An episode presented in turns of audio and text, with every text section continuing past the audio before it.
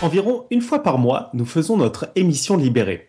Vous savez, cette émission où l'on parle des retours sur les émissions précédentes, euh, où on fait un blog audio, où l'on a un super invité.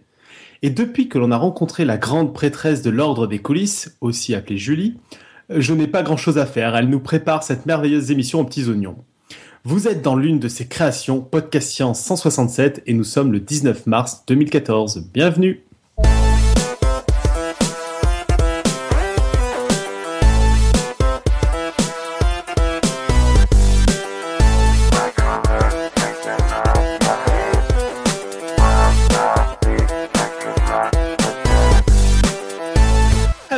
Sommaire de cette émission, L'interview de Nicolas Revoy, d'abord, fondateur du Journal de la Science. il n'y aura pas la réponse au quiz du mois euh, cette semaine, mais au prochain quiz. Donc, on va juste faire un rappel sur le quiz du mois. On entendra un blog audio à trois voix, Un rapide retour sur les émissions précédentes. des messages divers et variés. Le pitch de la semaine prochaine par Robin. Il doit être en train de l'écrire maintenant sur un coin de table. On entendra une quote. et quelques plugs et annonces. Alors, petit tour de table. D'abord, donc, nous avons notre invité Nicolas Revoy depuis Paris, Bonsoir à tous. depuis le meilleur coin de Paris, à savoir au sud de la Seine. On a Alan depuis la Suisse. Salut Bonjour. Alan. Bonjour. Robin de Paris, Du vrai Paris, donc au nord donc de la du Seine. Paris du nord de la Seine, le mauvais Paris. Irène depuis la Californie, Bonsoir tout le monde. qui géographiquement est au sud de la Seine, je dirais. Oui, certes. Julie depuis l'ordre des coulisses. Euh, Moi-même depuis Paris, et puis David qui est banni pour monter l'émission d'il y a deux semaines, et Robin n'a pas voulu bannir avec lui, comprenne qui pourra.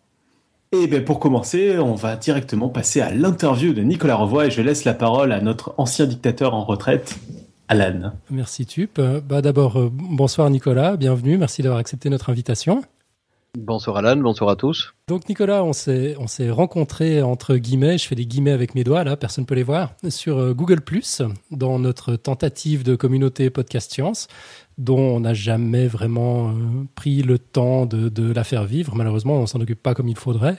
Et pourtant, des news scientifiques qui arrivent régulièrement, sourcées, vérifiées, et la plupart de chez toi. Alors d'abord, merci pour ça. Avec plaisir. Et puis si tes, sources sont vérifiées, qu'elles sont sourcées, enfin qu'elles sont rigoureusement professionnelles, c'est pas c'est pas un hasard. On va tenter de te présenter rapidement. Donc tu es journaliste scientifique, tu es ancien membre de la rédaction de Science et Vie, et tu as été pris d'une drôle d'idée en 2011. Tu as fondé le Journal de la Science, qu'on trouve sur le web, donc euh, à l'adresse journaldelascience.fr. C'est- C'est c'est juste jusque-là, je dis pas trop de bêtises? Non, non, c'est ça, tout à fait. Ok. Euh, bon, fonder un journal en 2011, ça semble déjà extrêmement audacieux, mais un journal de science en plus, c'est carrément gonflé. Tu, peux nous raconter un peu la, la genèse de ce projet? Comment est née cette idée? Bah, effectivement, c'est euh, un choix complètement irrationnel euh, qui a germé dans mon esprit quand je travaillais à Science et Vie à cette époque-là en 2000, euh, c'était en 2007, 2008, de fin 2007. Euh, je m'occupais de la rubrique neurosciences, sciences du cerveau, c'était un peu mon dada et je faisais ça depuis plusieurs années à Science et Vie et je- j'avais beaucoup de plaisir à faire ça, mais euh, j'avais aussi envie de, de lancer des choses moi-même. Euh, et c'est vrai qu'en tant que journaliste, euh, à un moment donné, forcément, on est inféodé au choix de la rédaction. Mhm. Euh, on n'est pas libre de ces euh, de ces mouvements, on n'est pas libre de faire tout ce qu'on veut. Et euh, il se trouve que fin 2007, en fait, EMAP France, qui possédait Science et Vie, a été racheté par Mondadori, autre groupe de presse euh, d'origine italienne. Et euh, j'ai eu l'occasion en fait de partir de Science et Vie pour lancer le média auquel je pensais depuis longtemps, euh, à savoir le Journal de la Science, un média consacré à l'actualité scientifique, destiné au grand public et disponible gratuitement sur Internet. Euh, voilà pourquoi bah, je suis parti très brusquement de Science et Vie, euh, trois jours avant la fin du délai pour signaler euh, le désir de, de, de démissionner. Ça a été vraiment un coup de tête. À l'époque, j'étais euh, j'étais célibataire, j'avais pas d'enfant. Entre temps, je me suis marié, j'ai eu trois enfants, donc parfois maintenant, ça m'arrive de, de me demander pourquoi j'ai fait ce, cet acte un peu bizarre, mais enfin voilà, en tout cas c'est fait, je peux pas revenir en arrière. Donc tu as dit que c'est un journal qui s'adresse au, au grand public? Absolument, c'est ça. C'est vraiment euh, destiné au grand public euh, curieux des, choses de la science. Je suis moi-même euh, un non-scientifique. Je suis un, passionné de vulgarisation scientifique. Avant de travailler à Science et Vie, euh, je n'étais même donc ni scientifique, ça je l'ai dit, mais même euh, ni journaliste. J'étais simplement un amateur de, de science. qui achetait Science et Vie ou Science et Avenir de temps en temps, ou la recherche pour la science quand il y avait des, des, des, sujets intéressants également. mais je suis vraiment le, je suis vraiment le, je, je, crois que je ressemble beaucoup au, lecteur de, du journal de la science dans le sens où je suis vraiment le, le, naïf qui a envie de se cultiver un petit peu en matière de science. Et c'est en travaillant à Science et Vie que j'ai euh, appris finalement le métier de journaliste scientifique. J'avais pas de diplôme de journaliste à l'époque, donc je l'ai euh, je l'ai passé en validation d'acquis en fait au CELSA. J'ai un master 2 en journalisme maintenant, mais mais que j'ai acquis comme ça, donc euh, grâce à mon expérience professionnelle et non par euh, par des études. Et et c'est un atout aujourd'hui parce que c'est vrai que quand je discute avec mes lecteurs, bah, je me mets facilement à leur place parce qu'en fait je mmh. suis à leur place. Ouais. Juste pour être plus précis, t'as as arrêté les sciences quand? J'ai jamais fait d'études en sciences. En fait, moi, j'ai pas fait d'études du tout. Je, après le bac, en fait, ce qui était un bac scientifique quand même, euh, ah, j'ai travaillé, euh, j'ai travaillé tout de suite. En fait, j'avais envie de travailler, j'avais pas, pas envie de, de, de, continuer les études et euh, voilà, j'avais envie d'être dans le concret. Du coup, ça m'a offert beaucoup d'opportunités, bien évidemment, mais ça m'a aussi, euh, voilà, contraint de ne pas faire d'études et, et c'est pour ça que j'ai passé cette validation d'acquis justement euh, en cours de route. Donc, quand je suis arrivé à Sciences Vie, si vous voulez, bon, j'avais un profil un petit peu euh, atypique, hein, euh, pas journaliste, pas scientifique, mais passionné par la science. Donc il m'a fallu creuser mon trou un petit peu plus longtemps que les autres journalistes, mais au final ça a quand même euh, ça a quand même marché. Euh, puis quand je suis parti, euh, avant de partir, je produisais beaucoup beaucoup de dossiers de couve à Science et Vie. voilà, donc j'avais on va dire que j'avais j'avais creusé mon trou, j'avais réussi à le creuser, même si ça avait pris un petit peu plus de temps, n'ayant pas évidemment les diplômes requis pour pour cela. Bon, t'es es officiellement mon nouveau meilleur ami pour la vie. le lectorat du journal de la science, d'après ce que je comprends, enfin, je, vois plein de points communs tout à coup avec euh, avec l'initiative de, de qu'est Podcast Science. En, somme, c'est c'est les gens, enfin c'est toi avant de te spécialiser, quoi. C'est des gens curieux, intelligents, euh, mais qui n'ont pas pas forcément un background académique. Exactement c'est des gens qui s'interrogent sur euh, eux-mêmes et sur euh, la place qu'ils occupent dans le monde. En fait, mmh. c'est la, la, conclusion à laquelle je suis arrivé en, en regardant euh, ceux qui ceux qui buzzent facilement sur Facebook. Par exemple, c'est un indice excellent parce que il y a des choses qu'on publie sur Facebook, des actualités dont on s'aperçoit que le taux de viralité est extrêmement faible et en revanche d'autres euh, connaissent un taux de viralité beaucoup plus fort. Mhm. Euh, pourquoi? Euh, J'ai essayé de rationaliser un petit peu tout ça et j'en suis arrivé à cette conclusion qui est celle que je viens d'énoncer, à savoir que les gens utilisent en fait les informations, enfin l'actualité scientifique, comme l'occasion de se questionner sur leur existence propre et sur leur place dans le monde. Paradoxalement, ils ne demandent pas à ce que la science réponde à toutes les questions. Au contraire, même parfois, ils, ce qu'ils aiment, c'est que la science euh, leur dise qu'elle ne sait pas tout justement et qu'elle conserve une forme de mystère par rapport euh, à la vie tout simplement. Et donc voilà, les, motivations principales qui sont à l'œuvre chez nos lecteurs, c'est ça, c'est se questionner par rapport à qui ils sont, où ils vont euh, et quelle est la place qu'ils occupent dans le monde. Ok. Est-ce que tu peux nous, parler un petit peu de la rédaction? Déjà, nous présenter ton équipe en quelques mots. C'est des autodidactes comme toi? Alors il y a des, euh, la, plupart c'est des pseudonymes en fait parce que c'est des gens qui travaillent euh, ou en télé ou en presse écrite en, en journalisme scientifique. Donc eux euh, ils ont des ils ont des diplômes. Hein. Moi je suis le seul à, à, avoir passé mon diplôme en cours de route. ils ont un parcours plus académique. Ils sont ils sont assez bien. Enfin ce sont vraiment des bons des bons experts, des bons spécialistes de leur domaine. Il y a Alain Tranet qui est plutôt orienté santé. Il y a Patricia Courant qui est orienté physique techno. Julia Ram qui fait tout ce qui est euh, éthologie, euh, psychologie, sciences du cerveau, euh, un peu d'environnement également. voilà, c'est les trois les trois principaux alter ego que dont je dispose pour le, produire le contenu de, du journal de la science. D'accord. Je, crois que Robin a une question concernant les rubriques et les, collaborateurs. je, je, suis du coup allé voir la page que je, je, ne connaissais pas. Enfin, je suis sûrement déjà tombé dessus d'ailleurs, le journal de la science dans mes dans mes dans mes différentes recherches euh, floues euh, sur Internet, et je, je vois qu'il n'y a pas de rubrique de maths. Ah, c'est une question qu'on me pose assez régulièrement. Effectivement, il n'y a pas de rubrique de maths parce que c'est très difficile à vulgariser. Euh, c'est un peu comme la chimie en fait. Alternativement, on me pose la question pourquoi il n'y a pas de rubrique chimie, pourquoi il n'y a pas de rubrique maths? Euh, c'est deux disciplines qui sont extrêmement difficiles à vulgariser. Peut-être les maths encore plus que la chimie. C'est extrêmement abstrait. Le problème, alors à l'exception de peut-être les problèmes géométriques, il y, a, il y a des problèmes géométriques dont l'énoncé est très simple à comprendre, même si la démonstration est très difficile à opérer, qui peuvent être vulgarisés Mais euh, tout ce qui est, par exemple, je sais pas, tout ce qui est lié à l'algèbre, les groupes de lits, etc. Essayer de vulgariser cette chose-là, euh, très honnêtement, c'est pas évident. Et, euh, et c'est pour ça en fait que il n'y a pas de rubrique maths parce que c'est très très très difficile à vulgariser et que moi-même euh, ou mes collègues, euh, sauf Maxime Weil qui fait euh, tout ce qui est astrophysique et que j'ai oublié tout à l'heure dans la présentation de l'équipe, euh, lui il est, il, est, assez branché maths, mais, mais les autres, euh, et y compris moi, on n'est pas branché mathématiques spécifiquement. Et donc il y a beaucoup de publications, si vous voulez, qui sortent. Euh, dont l'énoncé est complètement obscur et on, on, se voit mal vulgariser ça parce qu'en fait nous-mêmes on aurait besoin de, de plusieurs journées pour euh, lire la publi et surtout appeler le chercheur pour qu'il nous explique euh, ce qu'il a essayé de ce qu'il a ce qu'il a raconté dans son dans sa publication. Donc tout, ça tout ça fait que en fait on n'a pas le, les moyens humains et temporels de, le, de traiter cette discipline là malheureusement et on laisse ça à Sciences et Vie, Sciences et et peut-être surtout euh, aussi et surtout pour la science et la recherche qui eux euh, ont, le temps et les moyens humains de faire de beaux sujets en mathématiques. Ça, casse complètement mon hypothèse parce que moi des, des matheux qui sont capables de vulgariser, j'en connais un paquet, mais ils sont ingérables. Je me disais c'est logique finalement de pas avoir de matheux dans sa rédaction, ça, ça rend les choses impossibles, mais donc c'est pas ça. Non, non, c'est pas ça, mais c'est vrai que les, les, les, mathématiciens sont un petit peu particuliers. Mon, mon père est chercheur en mathématiques. C'était ah quelqu'un, ouais, ouais, je l'ai vu à l'œuvre hein, quand il maintenant il est à la retraite, mais quand il travaillait, j'ai je, bien vu comment il était. C'est c'est des profils très particuliers les mathématiciens. C'est vrai qu'ils sont pas forcément faciles à gérer et difficilement compréhensibles euh, pour les gens non, non mathématiciens. Non, mais c'est pas la raison principale. C'est la raison principale, c'est vraiment, et je le dis très très franchement, très de façon très transparente, c'est un problème de complexité, de difficulté. En fait, tu es pas opposé. C'est juste que t'as pas encore trouvé euh, des gens pour participer à ton journal qui qui était qui se proposaient à le faire, quoi. Complètement. Si Parce que en gros, enfin, euh, si je peux me permettre, euh, podcast science, c'était un peu pareil avant que euh, qu'il y ait des auditeurs qui râlent et qui se proposent de faire des dossiers sans citer personne, quoi. C'est ça. Nico Nico Tup est un matheux, Robin est un matheux aussi. On a dans la chatroom LJJ qui tient l'excellent le, blog. Euh, J'arriverai jamais à dire le nom sans me planter. C'est Chou Romanesco, Vachkiri, Intervalle, Curvi, Curviline. Ça? Intégral, intégral, intégral, intégral. Et chaque fois, je me fais avoir. Ouais. Et qui est un grand spécialiste des mathématiques des toilettes. Faut le dire. C'est ça. Enfin, on te les, on, on te les prête hein, si tu veux. Il n'y a pas de souci.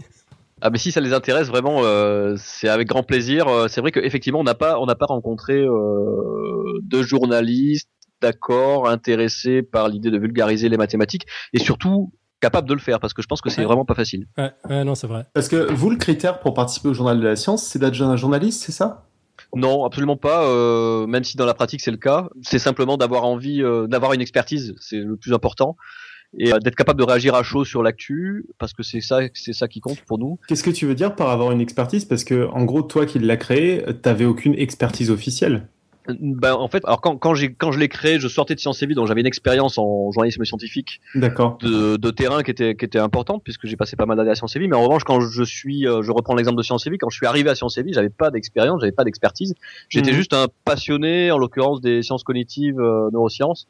J'avais lu plein de bouquins, mais comme un, voilà, comme euh, j'étais un type à la Fnac et cachait des livres en, en neurosciences. Mais c'est Mais c'est pour ça que je viens dessus, en fait. Quand tu dis une expertise, je me demandais ce que ça voulait dire, parce que j'avais l'impression que justement ce que tu valorisais, c'était plus une passion que une expertise au sens académique classique du terme, quoi.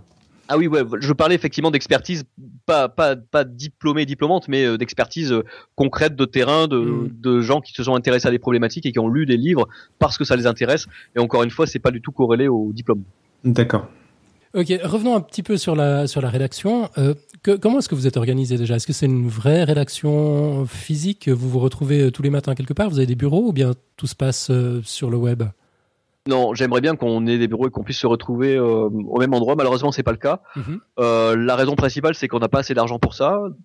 On peut pas louer des bureaux. Le, le, la participation en fait au journal de la science est, euh, est bénévole. Euh, c'est un, c'est un fait important que j'aurais dû signaler d'ailleurs dès le début. euh, il se trouve que par ailleurs, à côté, on a des contrats avec des institutions, des médias, euh, diverses choses qui, qui tombent parce que le journal de la science commence à être un tout petit peu connu. Et dans ces cas-là, évidemment, euh, j'en fais profiter en priorité l'équipe du journal de la science, qui là, en revanche, se retrouve dans une logique rémunérée. Mais pour tout ce qui est euh, production en fait d'articles dans le journal de la science, c'est euh, j'ai pas les moyens pour l'instant en fait de, de, rémunérer les gens. Les revenus du site pour l'instant c'est quasiment exclusivement la publicité et ça paye à peine le serveur donc euh, voilà c'est vraiment c'est on, on, marche à la passion et donc du coup j'ai pas le j'ai pas les moyens pour l'instant de, de, de, payer des bureaux pour, pour l'ensemble de l'équipe et il se trouve par ailleurs qu'on est assez dispatché géographiquement donc ça tombe bien. Mmh. On discute donc par mail euh, la plupart du temps. Ok, ça me rappelle vraiment furieusement une autre initiative que je connais bien. Mais mince, alors moi je pensais que vous gagniez des sous, j'allais te poser plein de questions sur ton business model. Donc c'est une activité secondaire en fait pour chacun d'entre vous. Absolument. euh, les, mes, mes collègues, eux, ont des activités dans des, euh, soit à la télé, soit euh, dans la presse écrite en tant Mhm. que journaliste scientifique. Et moi-même, effectivement, j'ai une autre activité qui est un peu différente. En fait, j'ai développé en fait un, un outil informatique que je vends à des instituts d'études marketing et qui s'en servent voilà pour faire des études. Et c'est mon activité euh, euh, rémunérée principale. J'avoue que ça doit être la tête de votre site et votre habitude journalistique. On a l'impression que c'est un truc euh, enfin, qui gagne de l'argent, quoi. C'est tout propre, tout bien présenté ça, gagne un peu d'argent, euh, mais, c'est vrai que c'est euh, encore une fois, euh, on va peut-être atteindre les 500 euros de chiffre d'affaires dans pas longtemps, mais ça s'arrête là, quoi. Ça paye le serveur et ça paye les différents petits frais techniques qui peuvent survenir de temps en temps. En revanche, là, c'est vrai que depuis quelques mois, l'audience quand même commence à monter pas mal, donc euh, on se dit que peut-être un jour on pourra euh, rentrer dans une logique rémunérée. On a des projets en fait par ailleurs qu'on aimerait greffer en fait sur le journal de la science et qui sont des projets euh, qui pourraient être peut-être un petit peu plus rémunérateurs. On a comme projet notamment de qu'on va tenter là très rapidement de développer des enquêtes approfondies sur une cinquantaine de pages et euh, liées à un fait d'actualité et les vendre en fait sous forme de e-book euh, aux lecteurs du journal de la science et peut-être aussi sur d'autres plateformes de type Amazon, etc. Donc ça serait peut-être l'occasion, voilà, de d'arriver à trouver une forme de monétisation finalement à notre activité. Mais ce, ce qui se passe, c'est qu'à la base, bon, il faut pas se leurrer, c'est que l'actu sur Internet aujourd'hui, euh, à moins de faire euh, 3 millions de visiteurs uniques par mois, vous ne pouvez pas en vivre, c'est pas possible. Pour donner un élément de, de compréhension aux auditeurs qui connaissent peut-être pas forcément le, le- les modèles économiques sur Internet, quand on est un média pure player sur Internet, pour gagner 10 000 euros hors taxe de chiffre d'affaires euh, uniquement avec de la pub, de l'affichage publicitaire, il faut faire un million de visiteurs uniques par mois à peu près, avec des, des, des pages qui sont quand même pas mal remplies en pub. Mhm. Donc 10 000 euros hors taxe, euh, quand vous voulez rémunérer quelqu'un, il faut diviser par deux, puisqu'il y a 50% de charges en France. Donc ça fait du 5 000 net. Donc avec ça, vous pouvez payer deux personnes. Mais si vous faites un million de visiteurs Ah. uniques par mois, vous vous rendez compte, c'est quand même beaucoup. Ouais, voilà, c'est par mois en plus. Hein. C'est parce que c'est 10 000 euros par mois qu'il faut gagner pour, euh, pour éventuellement penser à rémunérer, quoi. Bah, pour pa- payer deux personnes, effectivement, Ouais. si on imagine qu'on les paye 2500 euros net euh, chacune, euh, ce qu'un salaire de journaliste dans une dans une rédaction, hein, euh, il faut gagner 10 000 euros hors taxe par mois et donc euh, être déjà parvenu euh, à un million de visiteurs uniques par mois, ce qui n'est pas rien. Rue 89, quand il a été vendu, il était à peu près à un million de visiteurs uniques par mois. Bon, c'est l'audience de pas mal de sites médias qu'on connaît aujourd'hui. Hein.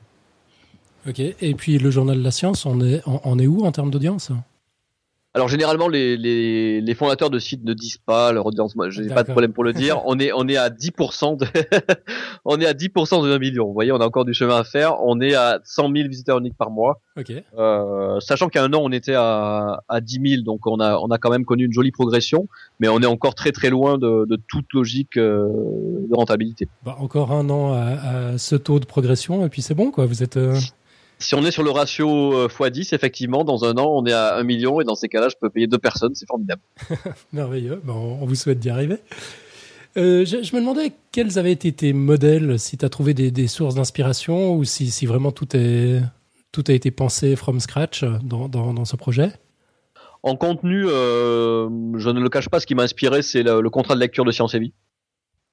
J'ai appris à fabriquer des, des contenus à caractère scientifique à Science et Vie euh, de façon euh, extrêmement efficace. En fait, il y a une équipe à Science et Vie qui est, qui est excellente et euh, grâce à cette équipe, moi j'ai vraiment appris sur le tas là-bas. hein.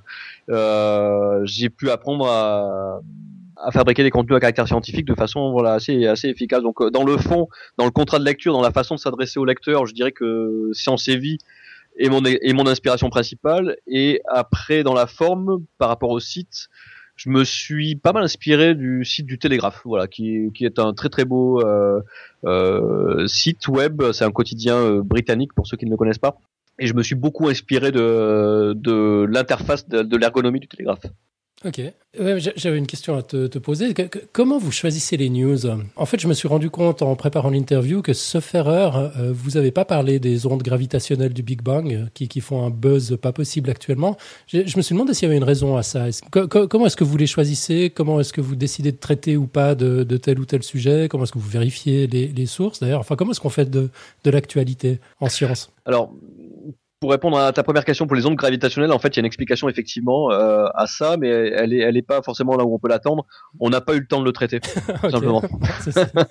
Tout à fait recevable. Euh, le, le problème avec ces gros sujets, c'est que soit, euh, alors on peut pondre évidemment un- une actu euh, assez rapidement pour en parler comme tout le monde. Euh, généralement, nous on est, on a envie de faire des interviews, donc en fait là on est en train de prendre des contacts pour faire des, des pour publier prochainement une interview par rapport à ça, pour faire quelque chose de plus que la que ce qui a été déjà publié sur les autres médias. Et, euh, et c'est vrai que bah, pour l'instant, bah, ça, ça prend plus de temps et du coup on n'a encore rien publié là-dessus. C'est un peu honteux, je suis d'accord avec vous, mais j'ai- voilà pourquoi on n'a pas pu le. Il n'y a rien là-dessus pour l'instant. Pour prolonger ce que, ce que dit Alan, euh, les rares fois où il y a eu l'info dans, dans Podcast Science, euh, on s'est rendu compte que c'était extrêmement dur de, de parler, de savoir parler de choses qui sont de l'actualité sans tomber dans, euh, dans le buzz et se rendre compte qu'en fait deux mois plus tard c'était pas une actu, c'était euh, c'était un truc qui finalement est contredit scientifiquement très rapidement ou alors mérite vérification qui vont prendre des années, etc. Et où du coup on, on est certes dans la science en train de se faire, mais on est surtout dans euh, la science qui arrive à communiquer, on communique sur des choses et on, on regrette quasiment quelques mois après d'avoir communiqué dessus, quoi. Je sais pas si vous avez ces problématiques-là et si vous comment vous gérez ça. On regrette jamais, mais euh, en revanche, c'est vrai qu'on on n'a pas le recul nécessaire pour juger si vraiment l'actualité dont on traite a une vraie euh, pertinence, une vraie profondeur. Est-ce qu'elle aura une forme de pérennité ou pas? Franchement, on sait pas. C'est vrai que, mais personne peut le savoir. C'est très difficile. Nous, nous, ce qu'on fait, c'est qu'on s'appuie en priorité sur les des actualités euh, euh, adossées à des publications dans les plus grandes revues possibles. On se borde de cette façon-là, ce qui est une Ouais. façon euh, pas très intelligente de faire, mais en fait c'est vrai qu'on préfère privilégier euh, Nature, Science, PNAS, euh, PLOS ONE, euh, le Lancet pour la santé, etc., que des, euh, des revues un peu plus euh, secondaires. Euh, on se rappelle hein, des, récemment de ce qui s'est passé par rapport au, au rat de Serralini euh, et Mhm. de une de certains euh, hebdomadaires français un petit peu rapide peut-être sur la, le- l'expérience en question. La publication dans laquelle avait été effectué cet article n'était pas, enfin c'est, pas une revue de, de première main on va dire. Euh, et nous on essaie voilà de dès qu'on sent que le sujet est un petit peu particulier, un petit peu étonnant, on essaie de faire une sélection par rapport à, à la publication en question. Est-ce qu'elle est, euh, est-ce qu'elle est euh, cotée ou pas? Et puis après, c'est vrai que parfois, ben, on, se, on se trompe. Hein. Moi, je me souviens que il y a deux ans, euh, les neutrinos qui vont plus vite que la lumière. Euh, moi, j'avais passé des heures et des heures au téléphone avec toute l'équipe. euh, j'avais fait plein d'interviews. J'étais complètement, euh, j'étais dans un état second. Je veux dire, c'était quand même quelque chose d'extraordinaire à l'époque. Faut bien se Ouais, mais, enfin, je, pensais, je, je pensais justement à cette news-là, c'est-à-dire que je me demande si ces news-là méritent pas d'être traitées après le show, en fait. C'est pour ça que je pose la question, hein, euh, un peu ouverte, hein, de, se dire est-ce que vraiment ça vaut le coup de, de traiter l'actu dans le show ou, ou pas de la traiter avec euh, un, décalage, quoi?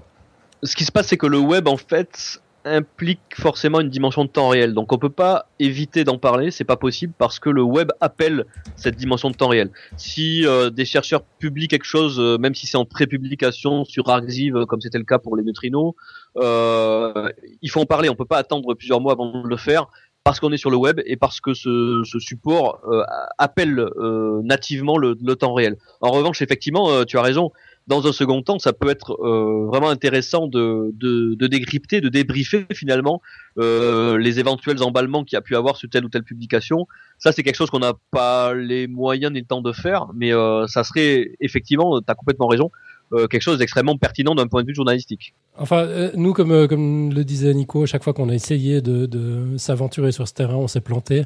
Bon, Pour les neutrinos, on avait été hyper prudent, par exemple, dans, dans la manière de, de le présenter. Enfin, ça, c'était le truc, on pouvait juste pas passer à côté, donc on, on- on l'a fait. Mais en fait, c'était plus euh, sous forme d'analyse critique de la démarche de communication face à ce type de, de problématique, plutôt que dans, dans l'esprit news à proprement parler, parce qu'on on s'est rendu puis- compte qu'on sait pas faire, quoi. Et puis même pour le boson de Higgs, par exemple, on, on- on s'est contenté en fait d'expliquer ce que ça voulait dire un peu tous ces termes, mais on n'a pas été plus en avant dans euh, qu'est-ce que voulait dire cette nouvelle et compagnie, quoi. C'est vraiment de la, de la curiosité, hein, c'est aussi parce qu'on sait pas faire. si je peux me permettre une, euh, une, une intervention, je pense que, c'est, oui, c'est, on, on sait pas faire et c'est vrai que c'est toujours un débat, mais je pense que c'est, c'est une discussion qu'on peut avoir sur euh, tous les sujets, pas nécessairement en, en, science. Enfin, je veux dire, c'est quelque chose. Euh, pour peu qu'on soit proche d'un sujet d'actualité quel qu'il soit, quand on regarde ce qui se passe dans les journaux, c'est vrai que souvent c'est agaçant de voir les approximations, de voir des euh, et en même temps, euh, bon, l'actualité, on voit bien que ça peut avoir un intérêt. Et c'est vrai qu'il y a clairement deux métiers différents quand on fait de la vulgarisation des sciences, en gros, enfin de, styles très différents, qui sont euh, soit de la vulgarisation où on prend le temps de faire un dossier sur un truc euh, qu'on a bien compris, etc., etc., soit journalisme scientifique où quand même, effectivement, on essaye de se préoccuper des trucs actuels et de, et de, de voir où on en est, ce qui se passe. Et donc dans ce cas-là, on est obligé de de prendre des risques, mais euh, du coup, on est aussi obligé de, d'être dans l'actualité, etc. Mais je pense que c'est, pas réservé aux sciences, quoi. Oui, effectivement, c'est une problématique qui est liée à, au traitement de l'information en général sur Internet. Mm. Il y a ces deux vitesses là que tu viens d'évoquer, effectivement, euh, qui sont complémentaires. Je, je, je pense qu'encore une fois, nous, nous, on revendiquera toujours la dimension de temps réel, même si on se plante, c'est pas grave.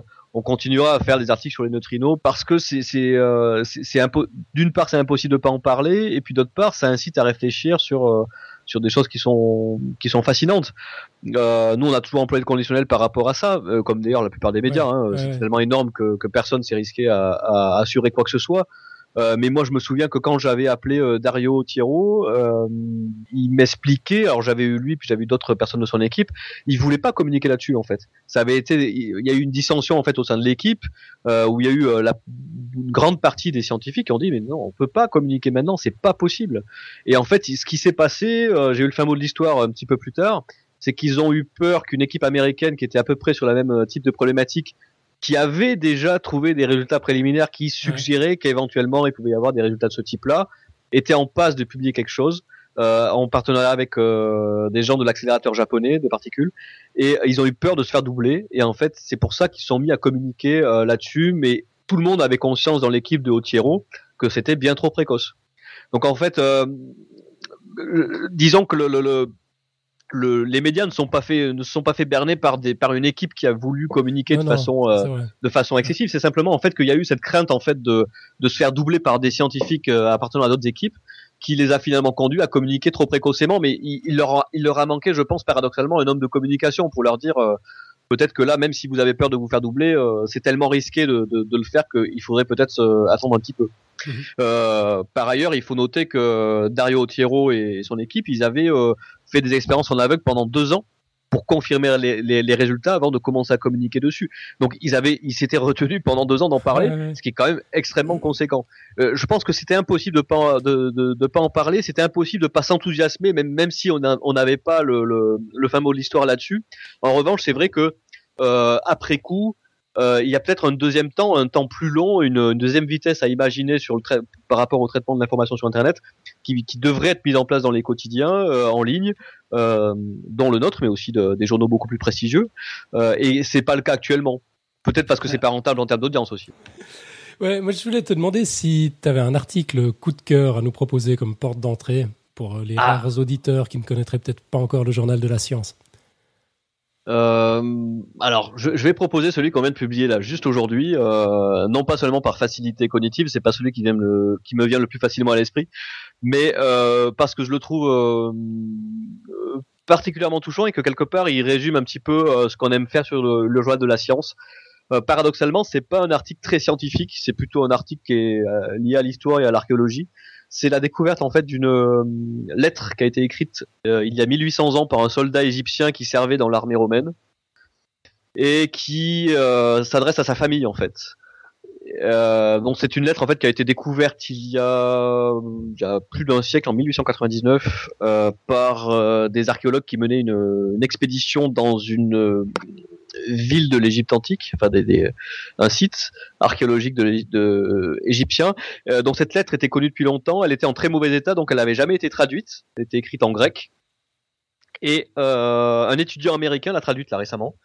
Et euh, surprise, euh, au lieu de découvrir des contenus euh, plutôt habituels pour l'époque, euh, institutionnels, ou ils ont découvert en fait, il a découvert cet étudiant euh, un contenu qui est extrêmement personnel et qui est en même temps très universel puisque donc c'est quelqu'un qui est à la guerre, il est au combat, il a écrit six lettres à sa famille, sa mère, son frère et sa sœur, il n'a pas de réponse et il s'inquiète, il se demande s'ils sont en bonne santé et en même temps, euh, il y a une colère un peu sourde qui pointe euh, dans cette lettre où il se demande si euh, ils sont pas, ils l'ont pas oublié. Est-ce qu'ils pensent vraiment à lui comme lui, il pense à eux. Et ce qu'il dit, c'est que il pense à eux, il les a à l'esprit, et il, les a aussi dans son cœur. Donc ça, c'était il y a il y a 1800 ans. Euh, et, et j'en parle pourquoi? Parce que euh, au journal de la science, on, on aime vraiment parler d'actu scientifique qui qui nous donne à réfléchir sur euh, sur la nature humaine. Voilà, c'est quelque chose qui nous qui nous plaît particulièrement. Euh, moi, je vous dis tout à l'heure, je suis euh, je suis un néophyte en sciences. Hein, j'ai pas fait d'études scientifiques. Moi, ce qui me passionnait quand j'étais euh, lecteur de Sciences et Vie, Sciences à venir, la recherche pour la science, c'était tous les contenus à caractère scientifique qui me donnaient la possibilité de réfléchir sur la nature humaine, sur notre condition. Et je trouve que c'est c'est c'est une belle vocation que euh, que de permettre cela. Donc voilà voilà le, le, le, contenu, l'article que je pourrais citer pour euh, pour euh, pour répondre à ta question. Bah c'est formidable, merci beaucoup. C'est donc l'image que tu avais postée dans la chat room. Absolument, c'est ça. Au début d'émission, ouais. ah, c'est hyper touchant cette histoire. Donc c'était à peu près en 214, c'est ça? C'est ça. Le contexte tellement différent, puis en même temps l'être humain tellement pareil finalement à, à celui d'aujourd'hui, quoi. Enfin cette espèce de de pont comme ça avec notre, notre passé. Euh, ouais, c'est génial. Ouais, voilà, c'est ça. Il y a vraiment, c'est qu'il y a quelques générations hein, qui se sont qui se sont écoulées à peine, mhm. et on est vraiment les mêmes que euh, ceux qui nous précédaient il y a euh, il y a 1800 ans, et, c'est effectivement, comme tu dis, très très touchant, très frappant. Mhm. Je crois qu'on a quelques questions qui viennent de la chatroom. Bon, un commentaire d'abord de LJJ qui nous dit que Science et Vie n'ont jamais fait le moindre article de maths. C'est pas vraiment une question. C'est pas vrai. Ah. C'est pas vrai. Euh, j'en ai fait un moi quand j'étais à Sciences et qui était sur le, le un cube magique. Un cube magique euh, 5 dans mon souvenir et euh, c'était un sujet qui avait pas été facile à écrire et j'avais rencontré le mathématicien euh, à l'origine de ce de la de la de la modélisation de ce cube magique qui, qui travaillait à la Sorbonne et j'avais fait un article là-dessus mais c'était il y a oula euh, en 2005 ou 2006 peut-être. Je vais regarder sur internet si je le retrouve pendant que je vous parle. Ah, on, peut dire en tout cas que c'est rare, ça c'est sûr quand même quoi. C'est rare. Euh, et, et, par ailleurs, c'est vrai aussi que, enfin, moi je, je, je, suis pas un lecteur assidu. Euh, pardon, mais je ne suis pas un lecteur assidu de Sciences et Vie, mais euh, on, on, peut remarquer qu'il y a des fois où ça s'annonce comme des mathématiques et puis en fait c'est sur euh, le cerveau, est-ce que il est fait pour comprendre les maths, machin. Est-ce que euh, souvent ça, ça dérive justement de neurosciences, etc., qui sont des sujets euh, intéressants, c'est pas le problème. Mais c'est vrai que souvent on a l'impression qu'il y a un truc euh, qui va parler de maths et en fait pas vraiment quoi. Petite précision, même si ça n'a rien à voir, Robin travaille à Sciences Vie Junior. D'accord. je, je, précise pour, pour le contexte. Il tient la rubrique maths justement. Euh, à la rubrique, à la rubrique mathématique. D'accord, très bien. Mm. Eh bien, euh, alors je suis en train pendant pendant qu'on parle de voilà, ça, ça s'appelait le plus petit cube magique parfait. Euh, ok. Euh, donc effectivement, il y a, y a plutôt des des articles qui sont liés au au raisonnement mathématique et de, de ces euh, comment dire de ces effets euh, dans le cerveau parce que c'est beaucoup plus facile à appréhender. Euh, Stanislas Deven, qui est le qui est le champion de tout ça en France, euh, qui est un mathématicien qui s'est reconverti euh, dans la neurobiologie, et a, a, autour de lui plusieurs équipes, hein, pas qu'une seule, mais plusieurs équipes de scientifiques qui travaillent sur ces, enfin qui ont travaillé sur ces problématiques-là. Maintenant, il est passé à autre chose, il travaille sur la conscience.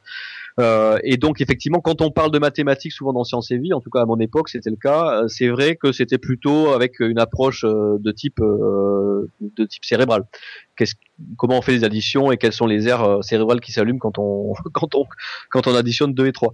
Euh, en gros, c'était c'est un petit peu ça les, mathématiques pures euh, hormis l'exemple dont je parlais sur le plus petit cube magique parfait euh, que j'avais écrit moi-même, il y a, il y a assez peu d'exemples. Il, il, y a malgré tout un, un mathématicien à Sciences et Vie qui s'appelle Hervé Poirier, qui est le, le, rédacteur en chef, et qui lui, euh, dès que c'est possible, essaie de pousser quand même des sujets en mathématiques Euh, donc ils ont quand même une, petite sensibilité euh, mathématique. Mais c'est vrai que voilà, il y a toujours ce même écueil dont je parlais tout à l'heure. Il y a des choses qu'on peut vulgariser facilement en mathématiques et d'autres beaucoup moins. Dès que euh, ça parle d'algèbre ou de choses comme ça, ça devient tout de suite beaucoup plus difficile pour un journaliste de le, vulgariser. Ouais, ouais. Ok, LGJ précise que euh, n'y avait pas eu d'article de maths pendant les deux ans où, il y était abonné. Si ça se trouve, c'est pour ça qu'il s'est désabonné. par rapport à pour la science ou Sciences et Avenir, par exemple. Par contre, Sciences et Vie Junior, il reconnaît euh, qu'il y a de vrais articles de maths. Euh, je voulais encore te demander un truc. Qu'est-ce que c'était? Oui, est-ce que vous avez des projets d'avenir avec euh, le, journal de la science? On, sait comment il va évoluer? Tu as, déjà quelques pistes on a envie de se développer, de, de, de proposer des prestations, euh, enfin des, des, des, contenus éditoriaux complémentaires au flux d'actu qu'on propose actuellement. -hmm. Un flux d'actu concrètement, ça se monétise, c'est impossible à monétiser. En revanche, ce, ce qu'on croit, c'est que ce flux euh, d'actu là qu'on est en train d'essayer d'étoffer petit à petit, c'est une base qui sur laquelle on peut poser des prestations éditoriales euh, un petit peu plus euh, approfondies. Je parlais tout à l'heure de la possibilité de faire des, des e-books sur des problématiques d'actualité euh, -hmm. liées à la science. C'est un exemple qu'on a en tête de, euh, de, de, contenu éditorial qu'on aimerait lancer. On en a d'autres en tête également, euh, inspirés notamment du contenu, cette tendance au journalisme long qui a vu le jour outre-Atlantique en, donc en Amérique, euh, où on a de plus en plus tendance à raconter de longues histoires avec des, formats multimédia enrichis. C'est quelque chose auquel on pense aussi au journal de la science. Euh, voilà, c'est peut-être des, des, choses qu'on va expérimenter dans les, dans les prochains mois. Ok, excellent. Et puis je me demandais si tu, si, tu voulais, enfin si tu avais une, une réflexion, un discours sur, sur la place de la science dans le paysage médiatique français aujourd'hui? Encore une fois, moi j'ai la, j'ai la position du, du néophyte, du naïf, et, et, moi, moi je demande pas grand chose à la science, mm -hmm. si ce n'est qu'elle euh, qu'elle m'aide à mieux réfléchir et à mieux comprendre ma position dans, dans le monde. En fait, c'est, quelque chose. De, vous voyez, je demande pas grand chose et en même temps je demande beaucoup. Mais euh, j'ai, pas de. Je pense qu'un chercheur, un scientifique pourrait mieux euh, répondre à cette question-là. Euh, il y a, il, y a il y a beaucoup de gens qui pensent qu'on n'accorde pas assez de place à la science dans le, dans le paysage médiatique ou alors que la science est traitée de façon euh, trop sensationnaliste. Moi personnellement, j'ai pas d'avis là-dessus. Ce que je crois simplement, c'est que raconter des choses liées à la science, c'est l'occasion de raconter une belle histoire, vraie bien évidemment, on, espère qu'elle est vraie, euh, et euh, l'occasion de se questionner sur, euh, notre condition. Ok, moi j'avais pas d'autres questions. Je crois que Nico a une dernière question à te poser. Euh, ouais, euh, du coup, ça me faisait penser à ça, comme tu reprécisais que tu étais un néophyte, etc., et puis que tu précisais au début que tu avais lu beaucoup de livres et compagnie. Euh, Est-ce que tu as, des, livres de vulgarisation Je pense particulièrement des livres écrits par des francophones et de conseillers. Enfin, en fait, c'est un peu une suite à ce que posait Alan comme question sur l'état de, de, la présentation de la science dans les médias. C'est que je sais qu'avec Alan, on est toujours étonnés tous les deux de trouver si peu de bons livres de vulgarisation en français, agréables à lire, comme les livres qu'on lit en, en, littérature anglophone. Et je me demandais si toi, tu avais la même expérience ou si tu avais des super livres à nous conseiller euh, euh, écrits par des Français, en fait. Honnêtement, c'est vrai que les, les livres écrits par les, par, les, par les Français ou les francophones sont, euh, sont pas toujours euh, très bien écrits, même si au niveau du contenu, euh, ils sont extrêmement denses et intéressants. Les, les... Récemment, j'ai lu un livre de, de Alain Bertos, le neurobiologiste, euh, sur le mécanisme de la décision, ça s'appelle La décision d'ailleurs, qui est un, un, livre plutôt intéressant. Mais c'est vrai qu'en règle générale, je lis plutôt les, les grands livres qui m'ont marqué en vulgarisation, c'est des livres effectivement euh, anglophones. Je pense par exemple à, euh, à Richard Dawkins, quand on a lu Le, le gène égoïste, c'est quand même une expérience assez exceptionnel que de, que de, que de lire des livres comme ça. Moi, j'ai commencé à, à m'intéresser à, à la science en lisant des livres comme ça, en lisant aussi les livres de Conrad Lorenz, euh, l'éthologue. Voilà, ce genre de choses. Et donc, évidemment, bah, c'est pas des, euh, c'est pas des Français, c'est des gens qui ont l'habitude de, de raconter des histoires et qui savent utiliser la science euh, pour raconter des, euh, des histoires qui vont captiver le plus grand nombre. Ça, c'est quelque chose qu'on ne sait pas faire nous en France parce qu'on ne sait pas vraiment raconter des histoires en France. C'est quelque chose d'ailleurs qui transcende l'univers de la science.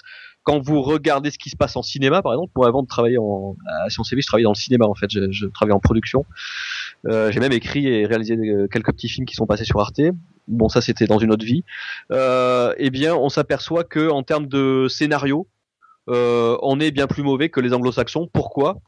Parce que ils ont une agilité, une faculté, une aptitude à, raconter les histoires que nous, on n'a pas, pour des raisons euh, euh, mystérieuses, complexes, euh, probablement liées à, à, notre histoire et à la leur. Mais en tous les cas, il y a cette différence-là. Et du coup, même en science, les vulgarisateurs scientifiques, qu'ils soient scientifiques ou journalistes outre-Atlantique, sont bien plus capables que nous de captiver les foules avec des sujets, avec des sujets scientifiques. Nous, on n'en est pas capable parce qu'on n'a pas dans notre ADN cette faculté à raconter des histoires de façon aussi efficace finalement euh, que les Américains. C'est bien dommage. J'aimerais bien que ça change, mais euh, malheureusement, euh, en l'état, c'est c'est pas le cas. Il y a une grande différence. T'as as, l'air de présenter ça comme si c'était euh, c'était foutu, quoi. T'as pas un espoir de, de changer les choses justement par le journal de la science ou autre? Euh, non, non, je, je, vais pas avoir cette prétention-là, mais, mais ce que je crois simplement, c'est qu'en revanche, il y a un effet d'uniformisation euh, qui n'est pas que linguistique et qui à, projeter toutes les cultures, euh, en tout cas les cultures occidentales, vers l'univers anglo-saxon, l'écosystème anglo-saxon, et que euh, ça, va, se passer au niveau du langage, mais ça va peut-être aussi se passer euh, dans le domaine de la culture, c'est-à-dire qu'on va peut-être aussi se mettre à penser de plus en plus, nous et les générations qui nous suivent, comme des anglo-saxons, et peut-être que du coup, on se mettra à raconter de meilleures histoires ça sera au moins une petite consolation pour avoir perdu euh, toute notre spécificité et tout notre notre magnifique euh, particularisme culturel. Accessoirement. C'est ce que tu dis. Moi, ça, ça, ça, résonne bien chez moi. En fait, en, en démarrant podcast science, ça partait exactement du même constat. Ça, ça faisait plus de dix ans que je m'abreuvais de, de ce que les anglophones, j'aime pas dire anglo-saxons, les anglophones appellent de la de la science populaire. Et, et je m'étais rendu compte que le concept même n'existait pas en France. Qu'à la limite, si c'était populaire, on s'en méfiait. Quoi. En, en, tout cas, on, on retrouvait pas ça dans la culture scientifique, on retrouvait pas ça dans les médias euh, mainstream, on retrouvait pas ça dans la dans la littérature. Euh, et puis, bah, Podcast Science avait l'ambition, toute proportion gardée, évidemment, de, de, combler un petit peu ce gap et d'essayer de raconter des histoires à l'anglo-saxonne, sans prise de tête, sans utiliser de gros mots, pour faire aimer la science. quoi. C'était l'idée.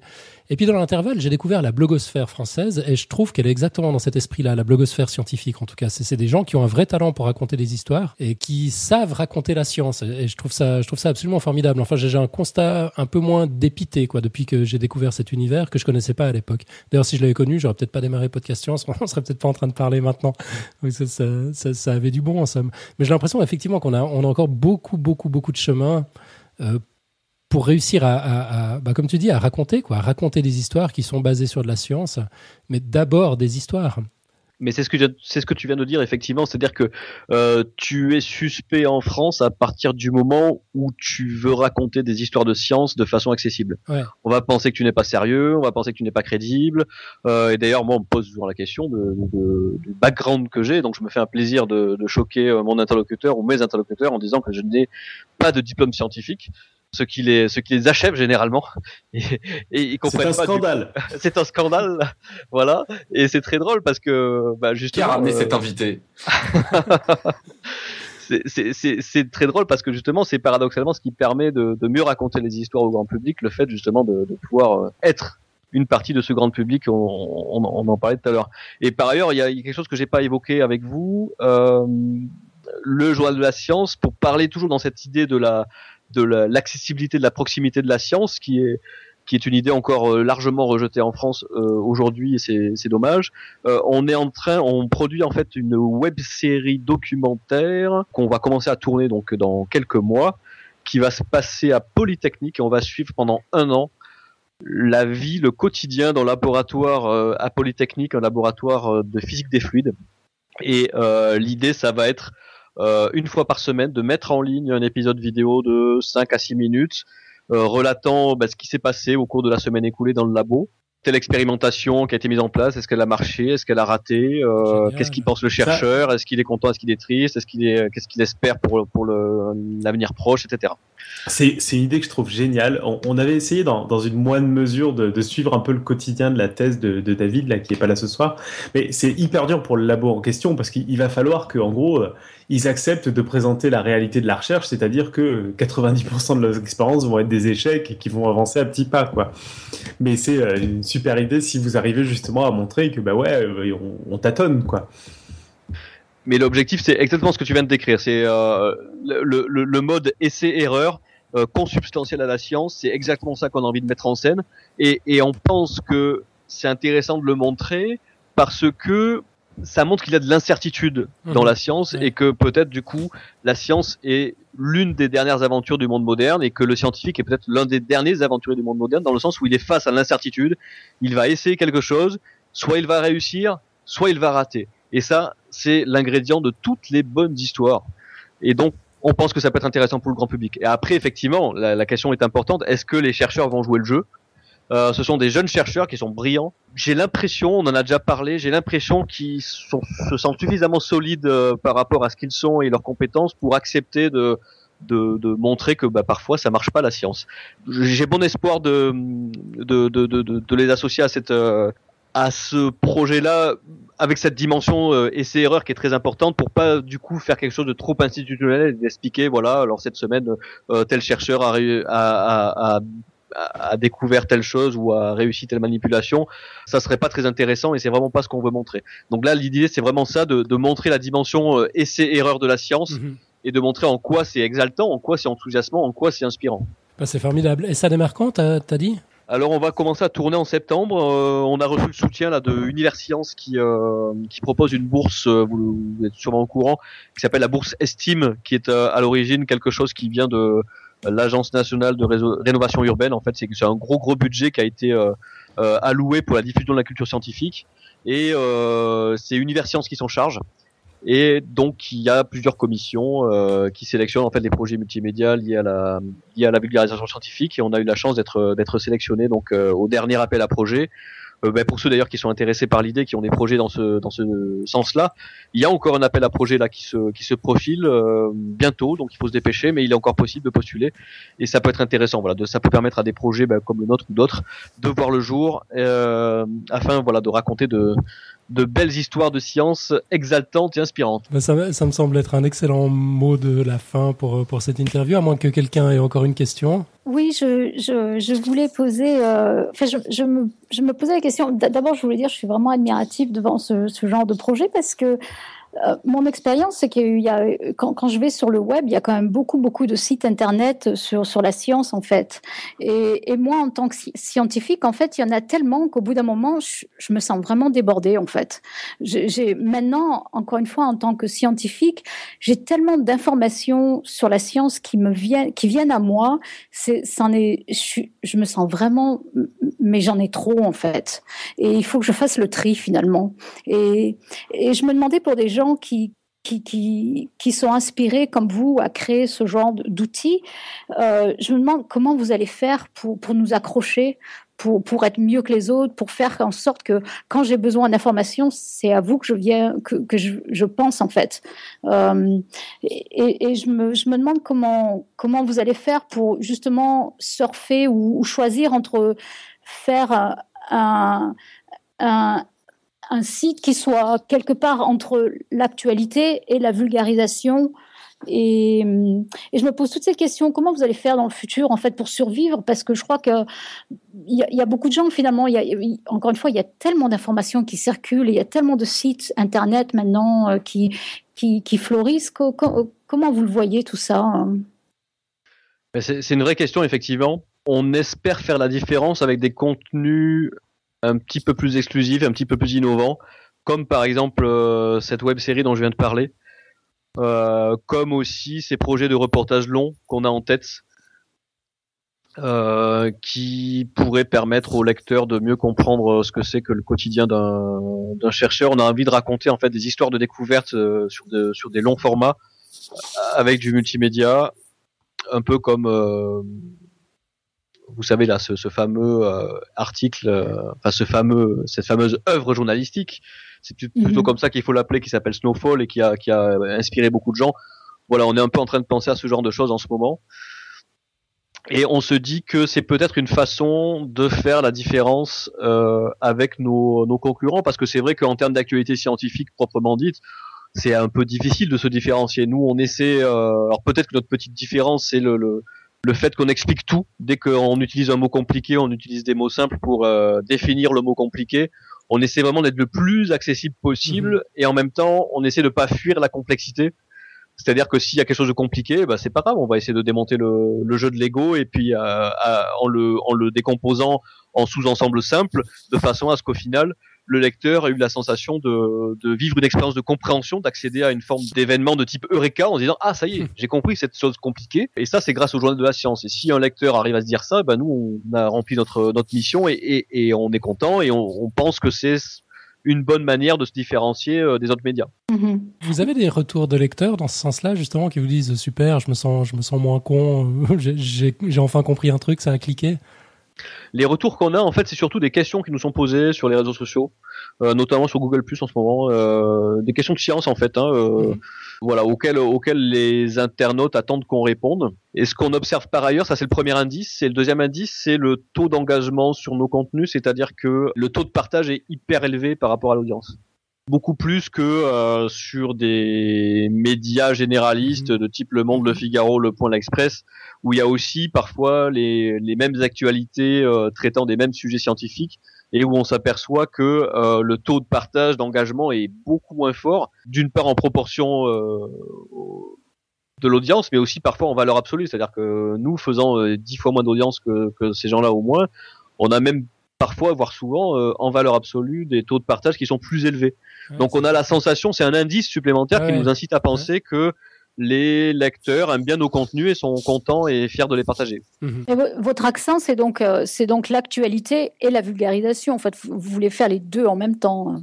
Absolument, c'est ça. C'est l'actualité mhm. Euh, mhm. scientifique vulgarisée à destination du grand public, de la personne qui a envie de, de comprendre euh, qu'est-ce qui se passe en, en matière d'actualité scientifique. Et, et c'est vrai que c'est dur de faire les deux en même temps parce qu'il faut aller vite, parce que c'est vrai c'est de l'actualité et en même temps pour vulgariser, il faut simplifier en même temps. C'est vrai que c'est pas facile. Hein. Tu as totalement raison, c'est euh, un vrai problème, d'autant plus que euh, à l'heure actuelle pour un média, si on veut augmenter l'audience, il faut être quand même très rapide. Google aime les, euh, les sites qui publient des contenus de façon hyper réactive. Euh, qui plus est, euh, le, journal de la science est sur Google Actualité depuis quelques mois. Et là, la guerre fait rage hein, en termes de, de, rapidité. Il faut être vraiment, euh, il faut être vraiment le plus rapide. C'est pas, c'est pas, c'est pas compliqué. Si on veut être en une de Google Actualité, il faut être le premier ou le deuxième à avoir parlé de, de, la thématique en question. Et là, on a une chance de, de, de faire de belles choses en audience. Et c'est une guerre qui est, qui est vraiment extrêmement intense. Tous les grands médias aujourd'hui en France se livrent cette guerre de la rapidité, euh, avec parfois même des choses qui sont un peu moins jolies, hein, de type euh, je change le titre de mon article pour que, Google Actualité pense que c'est un nouvel article et du coup le fasse remonter, etc., etc. Ah c'est, c'est, c'est, il y a une guéguerre comme ça assez amusante hein, quand on est dedans, euh, qui, qui, est, qui est livrée actuellement. Et la base de tout ça, le, le, le fer de lance de tout ça, c'est vraiment la réactivité, le temps de réaction par rapport à l'actualité. ouais. Enfin bravo en tout cas. Merci. Ouais, bravo, merci. Puis je pense qu'on va en rester là. Je t'avais promis une interview de quoi Qu'est-ce qu'on avait dit 10 minutes, un quart d'heure Ça fait bientôt une heure qu'on parle, mais c'est. ah, désolé. Absolument passionnant. je, je, te remercie. Ah ouais, on, on, pourra encore continuer, c'est ah ça ouais. le pire. Hein, ouais, bon. c'est clair. Écoute, faudra, faudra le réinviter à, à, des débats, genre qu'est-ce que c'est que la science ou des choses comme ça. Comment la communiquer, vulgarisation, communication, tout voilà. ça. Avec plaisir. Bah, formidable. Euh, bah, en tout cas, t'es es le bienvenu à rester tout le, tout le reste de l'émission, hein, euh, sauf si tu as des enfants à coucher. Tu allais dire quelque chose, Alan, désolé. Euh, oui, j'allais juste demander où on te trouve. Donc, le, le, site, enfin, où on trouve le journal de la science. Le site web, c'est journaldelascience.fr, tout collé en un mot. C'est ça. Euh, tu as évoqué Google. On vous retrouve ailleurs encore? On est sur Facebook également -hmm. euh, et sur Twitter. Mais toutes les infos, de toute façon, sont disponibles euh, sur euh, le journal de la science sur le site. Excellent. Bah, du coup, Nico, tu t'enchaînes avec la suite de l'émission? Ouais, on va parler, bah, du coup, on, on, va aller assez rapidement sur le quiz du mois. Donc, pour rappel, le quiz, c'est pour savoir si une casserole fonctionne sur de l'induction, il suffit de vérifier qu'elle est aimantée, c'est-à-dire qu'un aimant colle dessus.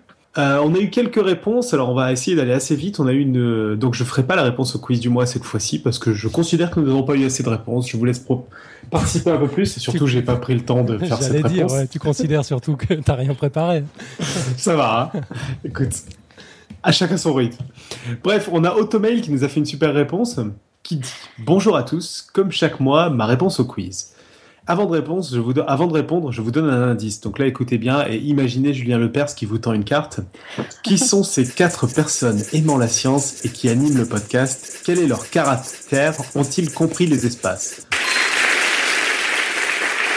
Avec les mots aimant, caractère, compris et espace en majuscule. Et là, il nous donne sa réponse. Je vous lis le début. A243, D354, N21, R1, N327, R104, etc. Alors on a été un peu surpris, euh, on a essayé plusieurs trucs et puis finalement, euh, grâce à une euh, idée de génie de Bah, moi-même, pour ouais. citer Alan, et un peu de travail de la part de Julie, on a réussi à le décoder et à donner, pour moi, info, pas d'explication, mais Darty le dit. Donc, Alors, euh, ah, c'est ah. cette espèce de code cryptique, en fait, A243, D354, N21, tout ça, ça, ça voulait dire ça. Pour moi, info, pas Voilà, d'explication, mais ça. le dit. Alors en fait, euh, j'ai- je me suis pas mal euh, creusé la tête à chercher, et puis au bout d'un moment, j'ai remarqué que les lettres qu'il y avait dans ce truc-là, c'était uniquement euh, nos initiales, donc Alan, David, Nico, Robin, euh, et je crois qu'il y avait surtout que ça. Et puis il y avait des chiffres après qui paraissaient vachement longs, entre autres plus longs que l'alphabet, donc ça me paraissait pas pouvoir être un code normal. Et puis à un moment, je me suis dit bon, il y a nos noms, il y a des chiffres, et puis j'ai dit ah mais c'est peut-être nos bios. J'essaie de traduire et comme je m'attendais déjà à des mots que je trouvais pas, je me suis dit ça marche pas. Et puis Julie s'est un peu plus insisté. Elle a dit mais si c'est ça, c'est le numéro de la lettre dans la bio de la personne concernée par la première lettre euh, du la première lettre. Alors attends, ça veut dire que A243, donc le A c'était pour moi, puis 243 c'est la position de, de la De première la- lettre. C'est la 253, 243e lettre dans ta partie de bio sur la page euh, euh, qui sommes-nous? Et ça, en, donc, com- c'est- en comptant les espaces. et ça, donc c'est un P, c'est ça. C'est le ça. P de pour moi. Ouais. Waouh. Génial. Voilà, donc assez génial. Il a dû passer du temps pour les compter toutes les lettres. Ouais, et ça a dû prendre du temps aussi à traduire. Je crois que c'est ce qu'est en train d'écrire Julie. Je sais pas qui a pris le plus de temps entre celui qui l'a fait et celui qui l'a traduit. J'ai comme un doute. Et moi, je trouve que vous êtes tous des grands malades quand même. C'est ça. Bah, surtout qu'étonnamment, on, on l'a traduit relativement rapidement, quoi.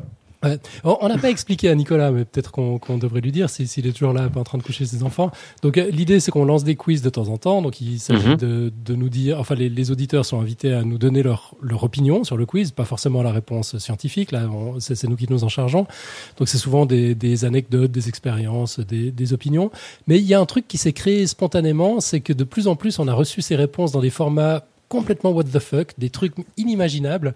Et puis maintenant, euh, il y a une espèce de, de De concours. Ouais, c'est ça, de surenchère à qui arrive à trouver le format le plus, le plus hallucinant. Euh, ce- Celui-là, il faut dire qu'il était pas mal quand même. On a eu même David Loureiro euh, qui a fait un Vine qui est visible dans la chatroom actuellement pour répondre aussi. D'accord, donc la vidéo qui tourne dans la chatroom, là, un peu stressante, c'est la réponse de David Loureiro au quiz. C'est ça, il y a du son aussi. Et donc oui, le quiz, je sais pas si tu as un avis, Nicolas, et si tu as bien compris l'énoncé. Euh, par rapport à la casserole Ouais, est-ce que, est que mettre un aimant sous une casserole, et s'il colle, est-ce que ça suffit pour dire qu'elle va fonctionner sur une plaque à induction? Euh, Est-ce que c'est une condition nécessaire et suffisante? Euh, Ouais, voilà. C'est exactement la question. hein. La question Alors, est est-ce que c'est suffisant né- hein? né- Non, Nécessaire, nécessaire, j'ai l'impression que oui. Suffisant, je ne sais pas. Euh, Ouais, non, c'est les deux. hein. Ben voilà, c'est c'est la question, quoi.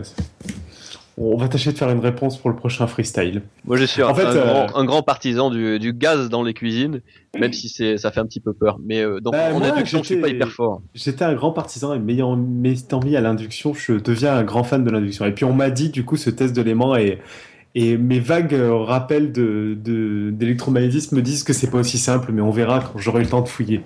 Ok, est-ce qu'on a eu d'autres réponses? Alors, on a une, euh, la participation d'Erwan qui donne vite fait sa réponse au quiz du mois et puis qui répond à un hypothétique quiz du mois. Je te, je te laisse y aller, euh, Irène. Oui, alors il nous dit bonjour au nouveau dictateur. Bonjour. Alors pour le dernier quiz, je pense que c'est de l'intox. Parce que si c'était de l'info, ce serait trop simple. bon. bon, je sais que ce n'est pas la question, mais bon, tant pis.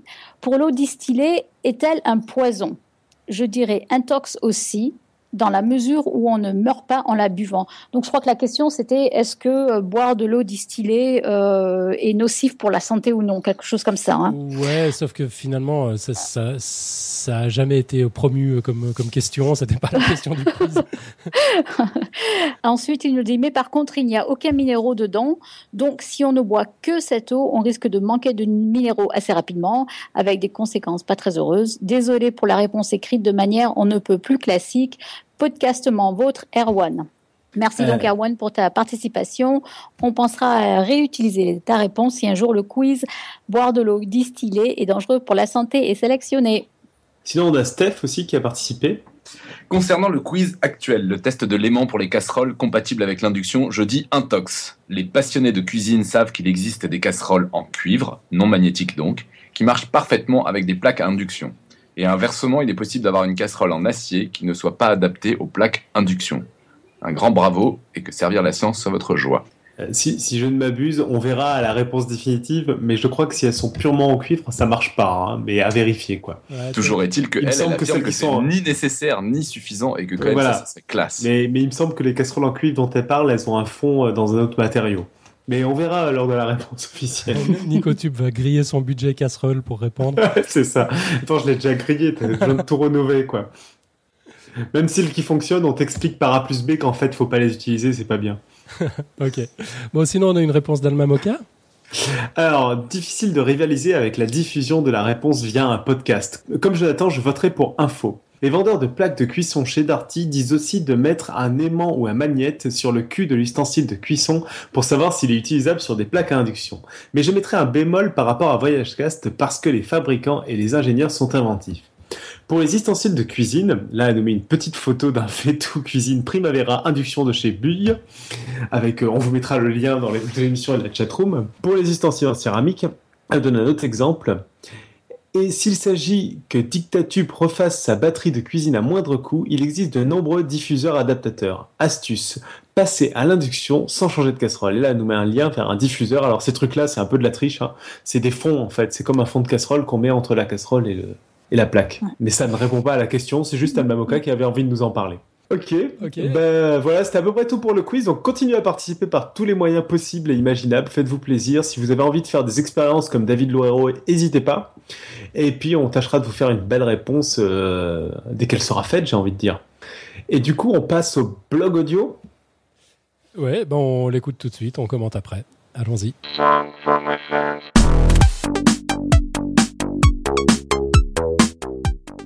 Spécial anti-neuromythe par The sur le webinet des curiosités. Il y a des croyances qui ont la vie dure, particulièrement en neurosciences. Dans une conférence à l'école normale supérieure, la chercheuse italienne Elena Paschinelli passe en revue une demi-douzaine de ces neuromythes qui résistent à l'usure et aux réfutations, et elle tente de comprendre ce qui fait le succès de ces nouveaux kystes culturels. Comme sa conférence dure deux heures, je vous propose une petite synthèse agrémentée des recherches que j'ai faites pour compléter le sujet. Mythe numéro 1, l'effet Mozart. En 1993, une publication dans Nature faisait état d'un résultat étonnant. Les chercheurs y observaient que les étudiants résolvaient un peu plus facilement des problèmes de repérage dans l'espace après avoir écouté une sonate de Mozart.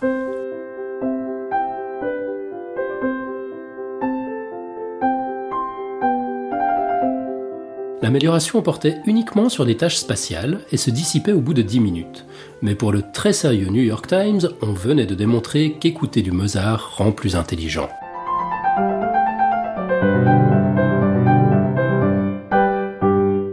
Au sein de la communauté scientifique, le résultat prêta d'emblée à controverse. Tandis que les mêmes chercheurs confortaient leurs résultats avec des enfants d'âge préscolaire, d'autres études échouaient à reproduire le phénomène. En 1999, une méta-analyse portant sur 16 études similaires concluait que l'effet était au mieux insignifiant. Les chercheurs reconnaissaient bien volontiers l'effet positif de la musique sur l'humeur et la concentration, mais en aucun cas qu'elle puisse améliorer le QI. De nombreuses études sont venues depuis conforter cette idée. Affaire classée? Pas du tout. Rien ne pouvait plus arrêter l'effet Mozart. 1,8 million de résultats sur Google.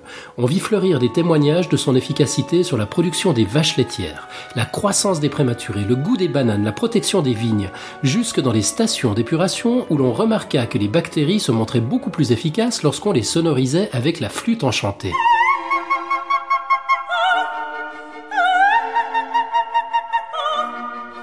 Mais c'est surtout son effet supposé sur la santé des nourrissons et des enfants qui a fait le grand succès de l'effet Mozart. Le sujet des enfants est quand même beaucoup plus porteur que celui des étudiants, et l'on vit fleurir CD et livres sur le sujet, et même des ceintures musicales pour femmes enceintes. En 1998, le gouverneur de Géorgie proposa même d'offrir un CD de musique classique à tous les nouveau-nés de son État. L'histoire veut même qu'il appuie à sa démonstration au Parlement en passant l'hymne à la joie de Beethoven. Avant de demander aux députés Est-ce que vous ne vous sentez pas plus intelligent après ça? Le pauvre homme n'avait pas dû écouter suffisamment de Mozart quand il était petit. L'effet Mozart est à présent un peu passé de mode, mais d'autres candidats sont prêts à prendre la relève sur des thèmes bien d'actualité. Vivaldi est, paraît-il, excellent pour améliorer la mémoire, aussi bien des jeunes adultes que des personnes âgées. Mythe numéro 2, le cerveau se développe et s'entretient comme un muscle.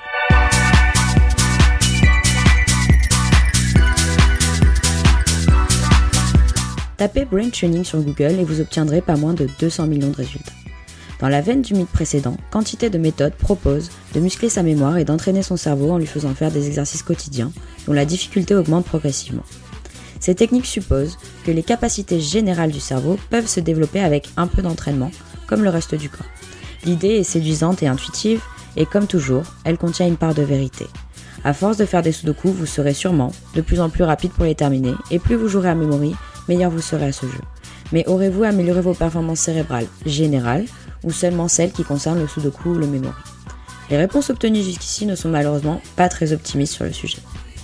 À la fin des années 70, un étudiant américain était devenu, à force d'entraînement, champion toute catégorie en mémorisation des nombres. Après 320 heures de pratique, jour après jour, sa capacité de mémorisation était passée de 7 à 79 nombres. Était-ce sa mémoire de travail qui s'était améliorée, ou simplement sa capacité à imaginer des liens mémotechniques entre les nombres successifs, comme l'affirme Daniel Tammet, lui-même autiste savant? Pour le savoir, les chercheurs lui ont fait passer le même test en remplaçant les chiffres par des lettres, et l'étudiant n'a été capable de mémoriser que des séries de 6 lettres maximum. Sa mémoire de travail globale ne s'était donc pas améliorée.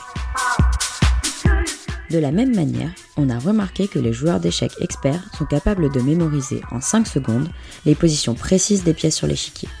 Meilleure mémoire spatiale? Pas du tout. Lorsqu'on demande à ces mêmes joueurs de mémoriser un échiquier sur lequel les pièces sont disposées au hasard, donc dans des positions irréalisables en cours de partie, leurs performances de mémorisation ne sont pas meilleures que celles des débutants.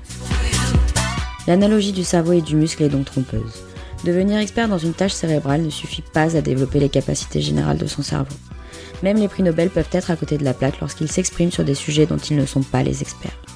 Maurice Allais, prix Nobel d'économie lorsqu'il remettait en cause la théorie de la relativité, ou James Watson, prix Nobel de médecine lorsqu'il tenait des propos épouvantablement racistes.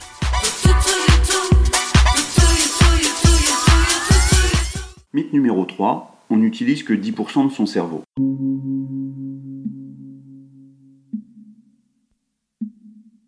Il faut avoir passé les 20 dernières années sur Mars pour ne jamais avoir entendu cette phrase. La requête 10% of Brain renvoie 177 millions de résultats sur Google. L'origine de cette histoire est assez floue. On l'attribue tantôt à Freud, tantôt à Einstein. Il est probable qu'aucun des deux ne se soit jamais prononcé sur le sujet. À moins qu'elle n'ait été inspirée par ces rats dont la mémoire était préservée alors qu'on avait détruit 90% de leur cerveau. Bien que les IRM montrent depuis longtemps que tous les neurones sont actifs, à un moment ou à un autre, ce mythe a la vie dure. Sans doute parce que comme le mythe du cerveau muscle, il renvoie l'idée flatteuse que nous avons tous un gigantesque potentiel cérébral inexploité. Peut-être que les images des publications scientifiques montrant de toutes petites zones du cerveau en couleur et le reste en gris confortent aussi cette idée. On a tendance à prendre ces images pour des photos alors qu'il s'agit d'une visualisation purement statistique de l'activité cérébrale. Mais là encore, il y a un petit peu de vrai derrière la légende si l'on en croit le neurologue Richard Sitovich. Selon lui, on a certes besoin de tous nos neurones, mais leur consommation énergétique serait trop importante s'ils fonctionnaient tous en même temps. Du coup, nos différentes cellules neuronales alternent phase de repos et d'activation, de sorte que seules 5 à 15% d'entre elles sont actives à un instant donné.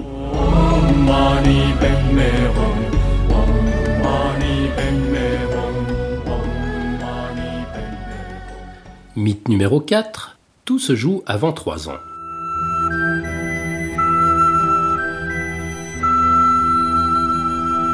Dans la même veine que l'effet Mozart, il existe la croyance que certains apprentissages doivent se faire idéalement avant 3 ans. Ce serait le cas de l'apprentissage de la musique, d'une seconde langue native, etc. Là encore, remarque Elena Pasquinelli, il y a bien un fond de vérité dans la notion de période critique.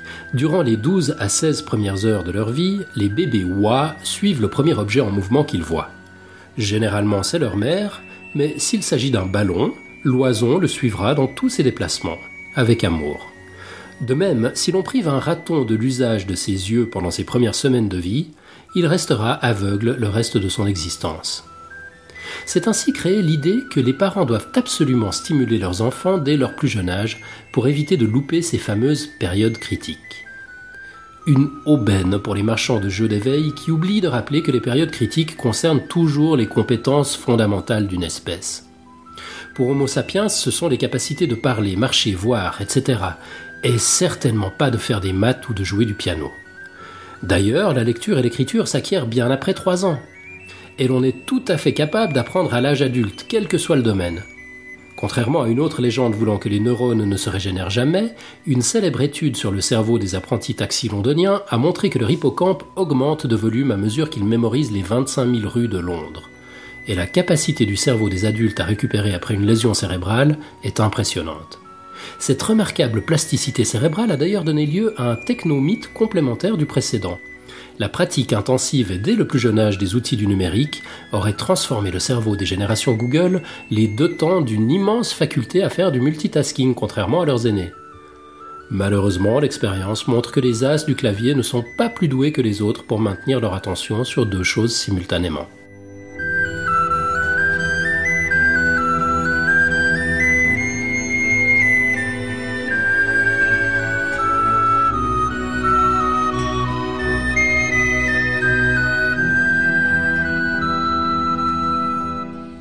Numéro 5, cerveau droit, cerveau gauche.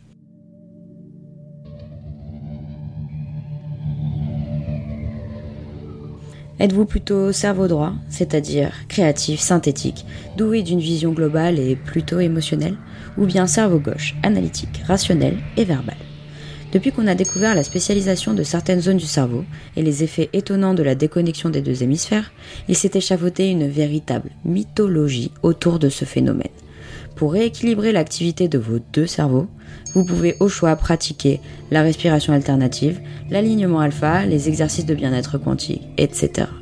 Oubliant que nos deux cerveaux travaillent toujours de concert et que rien n'indique le moindre déséquilibre de l'un sur l'autre chez un individu sain, quel que soit son caractère. Mais nous sommes tellement avides de liens de causalité qu'on ne peut s'empêcher de faire le lien entre l'image d'un cerveau coupé en deux et deux grands types classiques de personnalité.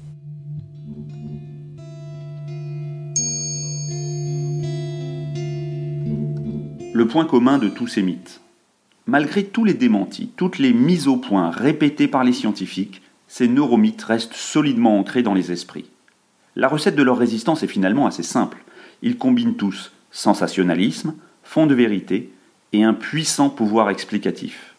Les images colorées des zones actives du cerveau semblent des démonstrations inattaquables. On voit le cerveau en action. Et comme l'a dit Herbert Simon, You can't beat something with nothing. Une fois qu'on a trouvé une réponse simple à nos questions, il est extrêmement difficile d'y renoncer, surtout si l'on n'a pas d'explication alternative très claire en échange. C'est le principe même de la superstition. Reste à comprendre pourquoi les neurosciences donnent lieu à autant de mythes. Au-delà de l'engouement pour une discipline jeune et en pleine révolution, ces neuromythes traduisent les angoisses de notre époque. Après avoir fantasmé sur la technologie, le chat dans le micro-ondes, le coca qui dissout un morceau de viande, ou les téléphones mobiles qui font cuire du pop-corn, nous avons besoin de nous rassurer sur nos capacités intellectuelles. Les neuromythes, explique Elena Pasquinelli, nous décrivent comme des génies méconnus, auxquels il suffirait d'un peu d'entraînement pour qu'ils révèlent toute leur puissance au grand jour. Et ça, c'est finalement très désangoissant. Vous venez d'entendre Spécial anti-neuromythe 1 et 2, publié les 9 et 15 février 2014 par Zochipili sur son blog le Webinet des curiosités webinet.café-science.org et interprété par Zochipili lui-même, Julie et Alan le 16 mars 2014. Euh, super. Euh, ouais, non, ce qui est rigolo, il, il est encore là, Nicolas, ou il est parti? Parce que je, viens, trouve- je viens de revenir en fait. Ah, tu viens de euh, revenir. Alors, je sais pas si t'as entendu, mais c'est assez rigolo parce que je trouve que là, la- la- une des dernières remarques qui a été faite, ça, ça, ça va, je trouve, dans un sens que, un truc que je me dis euh, régulièrement, qui est que la science, le côté euh, abstrait des maths, etc., sans images, machin, peut, euh, en fait, les, les, les autres sciences, on peut avoir l'impression que c'est plus simple de les vulgariser parce qu'on a des images, etc. Et en fait, là, justement, on a la démonstration aussi que ça peut piéger, quoi. Là, le, le truc qui était dit sur le coup du cerveau, on voit des images, on a l'impression de comprendre comment ça fonctionne. Euh, ça peut aussi être un piège euh, pour faire comprendre le truc qui est quand même nettement plus subtil, quand même. C'est vrai qu'en neurosciences, euh, il y a, d'ailleurs un grand nombre d'études qui pullulent et qui montrent que qui montrent finalement les aires cérébrales qui s'activent lorsqu'on fait telle ou telle chose euh, ou lorsqu'on pense à telle ou telle chose. Il se trouve que expérimentalement, c'est pas si difficile que ça de mettre en évidence euh, ce genre de choses. Le problème, c'est que ça n'a effectivement euh, aucun pouvoir explicatif. C'est-à-dire qu'une fois qu'on a qu'on a vu les aires cérébrales qui s'allument lorsqu'on fait telle ou telle chose, on n'a pas découvert grand-chose.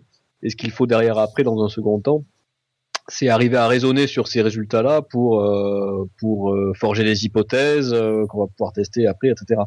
Euh, donc ça, c'est tout un autre pan de- des neurosciences qui est beaucoup plus difficile et qui malheureusement euh, n'est pas très incarné dans les publications qu'on voit qu'on voit fleurir euh, en ce moment en neurosciences où c'est c'est la plupart du temps effectivement des, des aires qui s'allument. Ce qui est amusant de voir, c'est que non seulement les ça a un pouvoir très a un pouvoir de séduction euh, vis-à-vis du grand public, mais ça a aussi un pouvoir de séduction vis-à-vis des chercheurs, parce que encore une fois, il y a énormément de publications en neurosciences où on se contente finalement de dire ah bah c'est telle et telle zone qui s'allume euh, lorsqu'on euh, lorsqu'on pense au chocolat noir ou ce genre de choses quoi.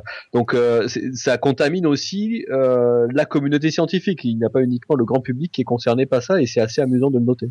On, a d'ailleurs fait quelques épisodes sur, euh, sur, sur les réflexions, sur les, sur les modèles, justement, les, les frameworks euh, interprétatifs, enfin, que- quelles sont les limites quoi, des, des explications qu'on peut donner à ce type d'expérience.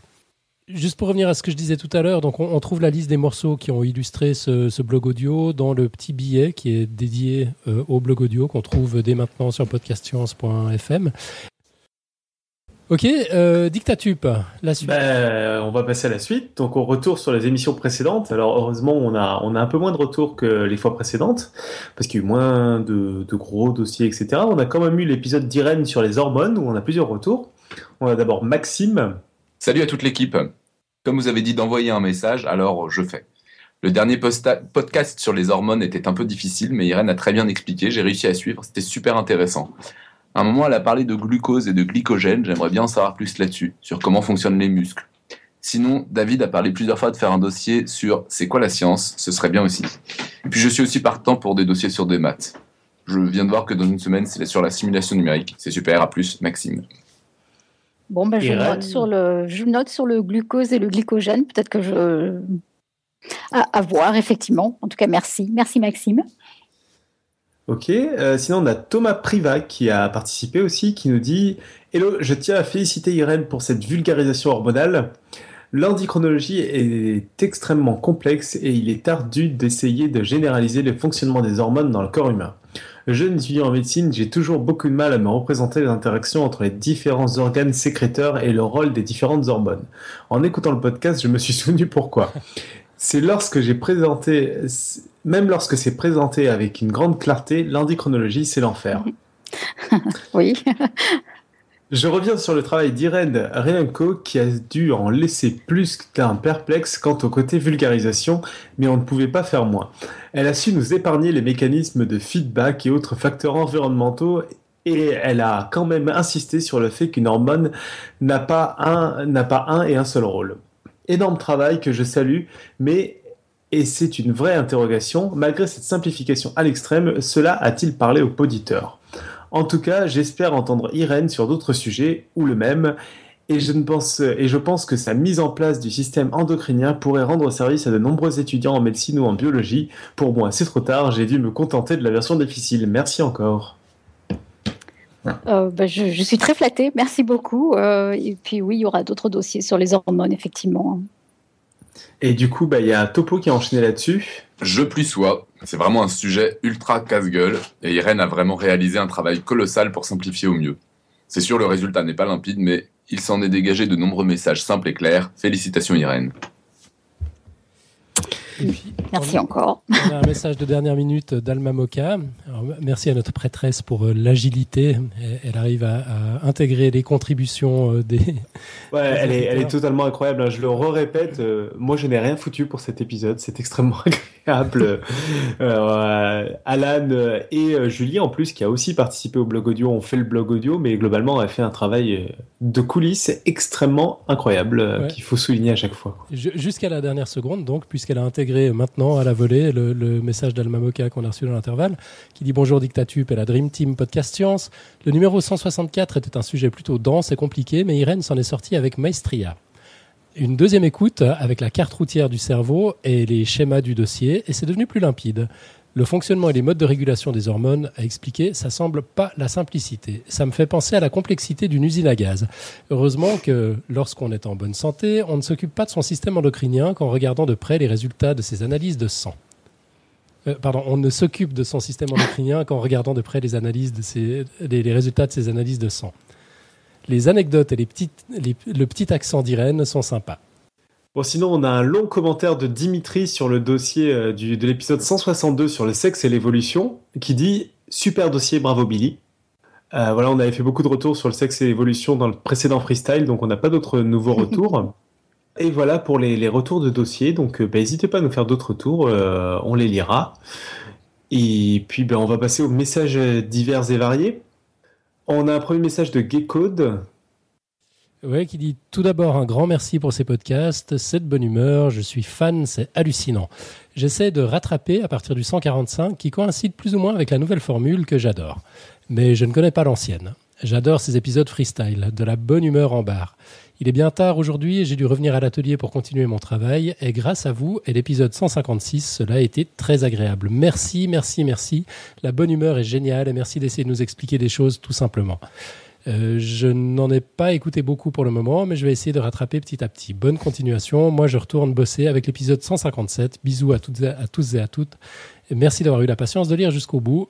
Aude ou Gcode sur Twitter. Ben voilà, c'est très sympa comme message, ça fait plaisir. Oui.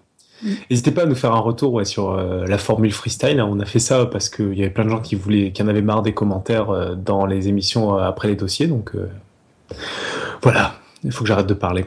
On a Alfeto qui nous dit Salut à tous, je viens d'entendre le dernier freestyle. J'ai encaissé le dossier sur l'écho avec courage jusqu'au bout, même si j'ai pesté toutes les 5 minutes de ne pas être avec vous pour contre-argumenter quand mes derniers cheveux se dressaient sur mon crâne. Pour une fois, j'ai gardé ferme mon robinet à fiel. C'est dur ça pour moi, et je suis heureux de constater que je ne suis pas le seul à rester très sceptique sur la plupart des points. Par contre, entendre quelqu'un en parler de, façon, de cette façon est un peu rassurant. Il y a donc encore au moins un économiste, pas pourri jusqu'à la moelle, qui semble enthousiaste et loin des clichés sur les gens de sa caste. Et de plus, un- un qui a le courage de se frotter à un public plutôt hostile pour tenter de nous initier à ses cordes. Par contre, je viens d'entendre Xil proposer qu'il revienne, faut pas pousser quand même. Sinon, vous allez finir par inviter des gens, des agents immobiliers ou des assureurs qui tenteront de nous faire croire qu'ils sont des altruistes et qui bossent dans l'intérêt de leurs pigeons clients. Autre chose, proposition d'info au intox. Une savonnette dans les draps permet de prévenir les crampes nocturnes dans les jambes. Croyance populaire persistante qui me laisse sceptique, mais soutenue mordicus par les gens qui ont ce genre de problème. Ce qui ne veut pas dire grand-chose, bien sûr. Ma belle-mère te soutiendrait jusqu'au dernier souffle qu'elle ne peut pas réussir de mayonnaise pendant ses règles. voilà, merveilleux message d'Alfeto. Alefto. D'Alefto, Alefto. Euh, Des commentaires là-dessus? Moi, j'avais entendu le coup de la mayonnaise, effectivement. En, en revanche, le coup de la savonnette, ça, La mayonnaise pendant les règles, j'avais jamais entendu. C'est vrai, ouais, ça, moi, j'ai entendu plusieurs fois. hein, oui, oui. Ouais, Ça doit être à peu, à peu près aussi vrai que le fait euh, les naissances pendant la pleine lune, je pense. Oui. Euh, sinon, on a un commentaire de J chez Oui. qui dit euh, Salut, j'ai entendu Alan se demander pourquoi les Français avaient des phares jaunes. Il me semble que cela date de la Deuxième Guerre mondiale, durant l'occupation de la France, pour éviter que les bombardements alliés nocturnes n'atteignent les voitures françaises, mais se concentrent sur les convois allemands. En, en fait, euh, je, je me permets une petite parenthèse. Du coup, il se permettait de bombarder tout le reste du monde. Mais enfin bon, Euh, tout ceci est évidemment à vérifier et pourrait être l'objet d'un quiz du mois dans une future version junior du podcast. On ne commence jamais assez tôt à secouer ses méninges. G. Chewy qui sert la science sur un plateau à ses élèves et c'est sa joie. Bah, ça fait plaisir. Et alors, euh, c'était un, une réponse qu'on avait mis dans un bonus, je crois, pour faire une petite pub pour les bonus qu'on met parfois. Ouais, c'est vrai. mais Je sais pas si vous avez remarqué en fait, mais il faut écouter l'émission après le générique de fin parce que depuis depuis quelques C'est comme dans les vieux CD, il y a des bonus tracks. C'est ça. Mais ça fait quoi? Ça, ça doit faire trois mois, quelque chose comme ça. En fait, c'est- Ouais, c'est toi qui as lancé le ça. truc quand tu as commencé à faire des montages?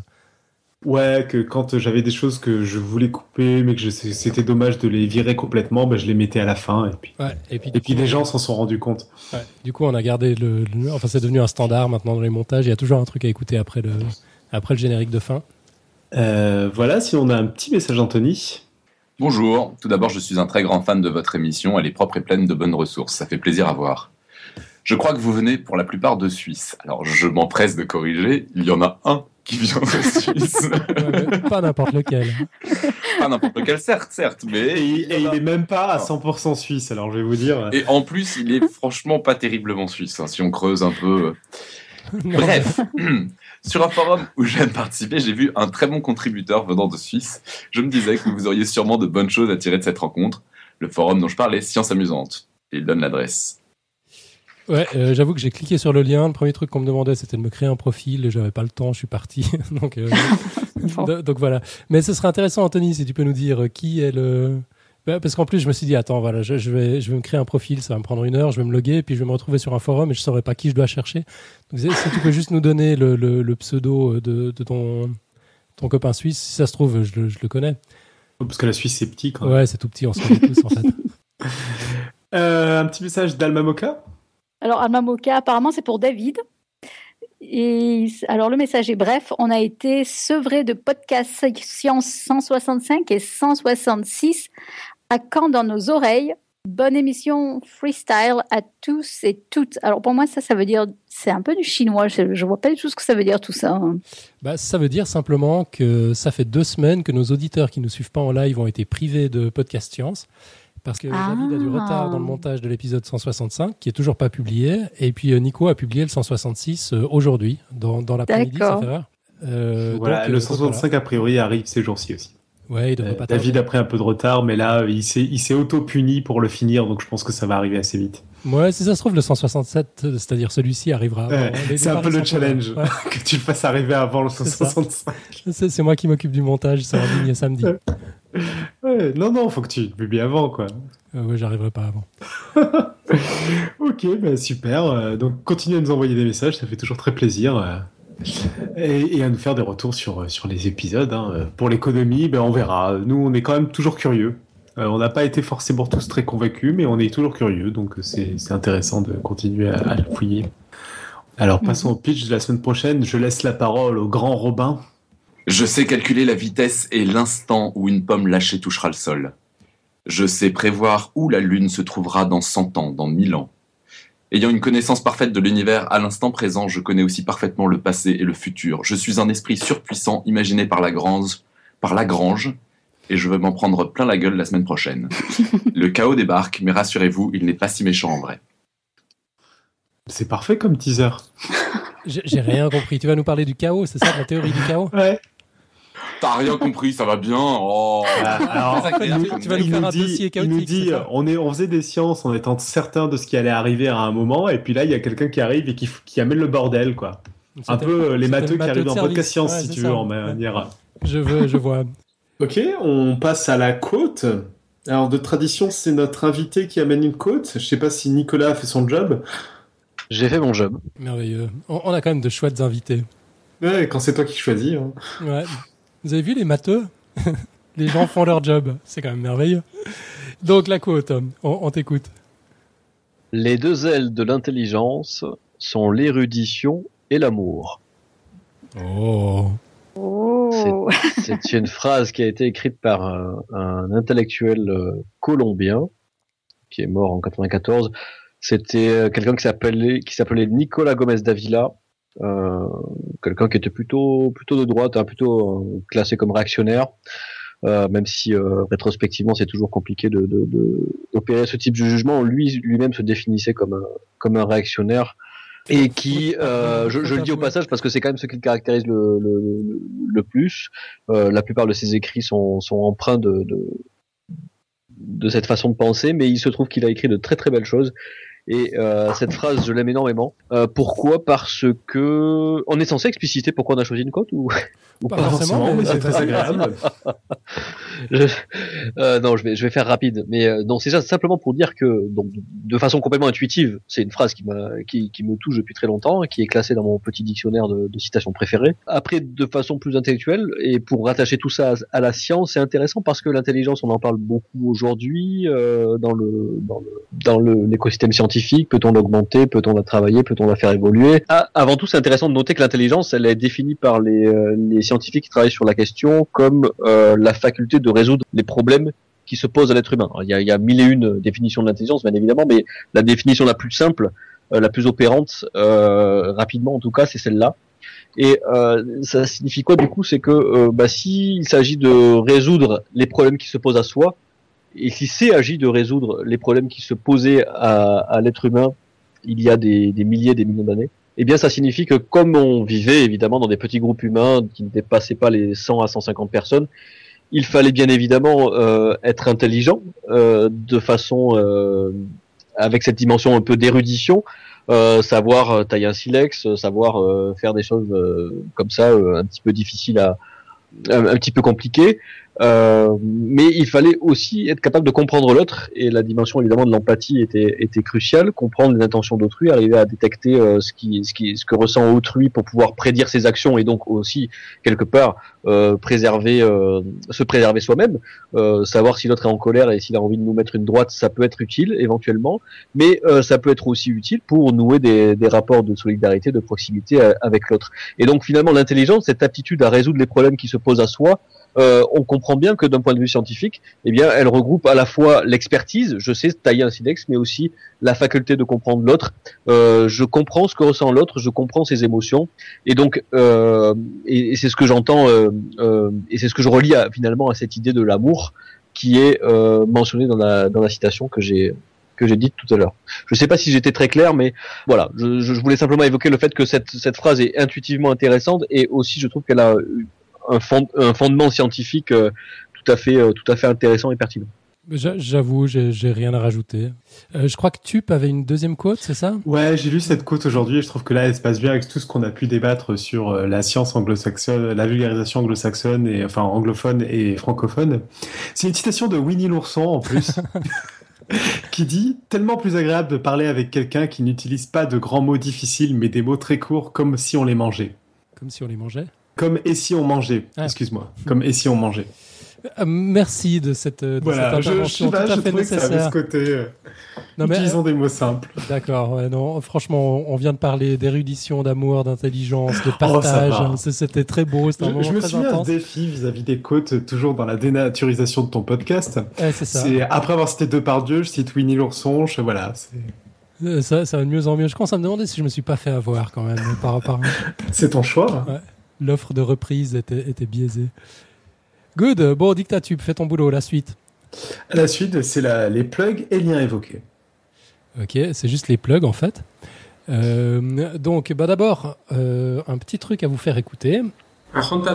Madarjeu, amant mea l'astris corval. En breton aussi, on peut faire de la science, et servir la science avec joie. D'ailleurs, je suis prof de maths en breton. Et c'est en allant au collège que j'écoute Podcast Science dans ma voiture. Alors, comment dit-on que servir la science soit votre joie en breton? C'est une bonne question. Ravo plijadurus deor servijarskiant. Voilà comment on dit. Allez, Kenavo. J'adore. Euh, donc là aussi, peut-être pour expliquer le concept en, deux mots à Nicolas, depuis quelque temps, on, lance comme ça un petit, euh, un, petit mantra à la fin de, chaque épisode, que servir la science soit votre joie, c'est un clin d'œil aux disciples de, Léonard. Et depuis quelque temps, on a des contributions euh, des auditeurs qui parlent, euh, parlent d'autres langues et puis qui ont traduit euh, ce, petit, ce petit slogan. Donc, que servir la science soit votre joie. Là, c'était en breton.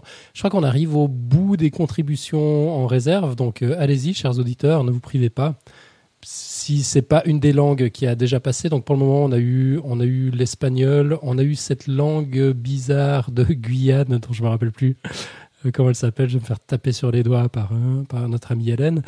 Euh, on a eu du portugais la semaine dernière. Bon bref, donc là on a eu du breton et puis on est ouvert à toutes les contributions. Donc euh, n'hésitez pas, allez-y. Euh, sinon, une deuxième chose à signaler, c'est euh, le jeudi 27 mars à 18h30 à l'espace des sciences Pierre-Gilles de Gênes à Paris, donc dans le 5e, euh, la lévitation. C'est un fantasme à l'interface entre art, science et illusion. Il s'agit de rester en l'air sans appui ou lien matériel, euh, suspendre sans aucun contact physique, défier la gravité et s'affranchir, et s'en affranchir, s'élever. Donc vous êtes tous invités à venir léviter avec l'équipe de l'espace des sciences Pierre-Gilles de Gênes lors de leur soirée spéciale le jeudi 27 mars euh, de 18h30 à 22h. L'entrée est comme toujours libre et gratuite. C'est dans ces moments-là que je regrette d'être à 500 bornes de Paris. Ça doit quand même, ça, doit être super de pouvoir aller léviter à l'espace des sciences. C'est tout à fait.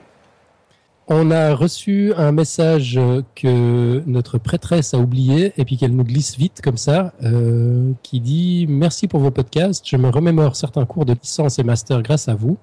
Par contre, comment on fait signe euh, Comment pour l'apéro du 12 avril? Alors, euh, ouais, c'est juste le 12 avril. Donc, on fait un apéro à Lyon. Euh, ça se fait à l'initiative de David Loureiro. Euh, pour le coup, je me déplace. Il y, aura, il y aura plein de monde. Il y aura tous les blogueurs de sciences de, de Lyon. Il y en aura quelques-uns qui viennent d'un peu partout, en fait, de Grenoble, de Genève. Ça, ça, ça va être la fête. Je sais plus combien on est aux dernières nouvelles, 15 ou 16 personnes. Euh, ça va finir dans un bouchon lyonnais, évidemment, et ça se passera le 12 avril. Alors, pour vous inscrire, euh, bah, c'est tout simple. Soit vous envoyez un tweet à David Loureiro ou alors euh, chez nous, à Podcast Science. Enfin, je dis un tweet, ça, peut être n'importe quelle, n'importe quelle forme de message. Vous pouvez utiliser notre notre adresse email podcastscience@gmail.com, le formulaire de contact sur le site, Facebook, Google+, Twitter, enfin tous tout les liens qu'on trouve sur l'internet mondial, tous les moyens de, nous joindre. Euh, si vous voulez vraiment être sûr d'être inscrit, évitez les signaux de fumée, les QR codes, enfin les trucs que vous utilisez pour répondre au, au quiz. Euh, puis, puis voilà, c'est tout simple. À partir de là, euh, David Loureiro partage avec vous son Google Doc dans lequel tout est expliqué, tout est organisé.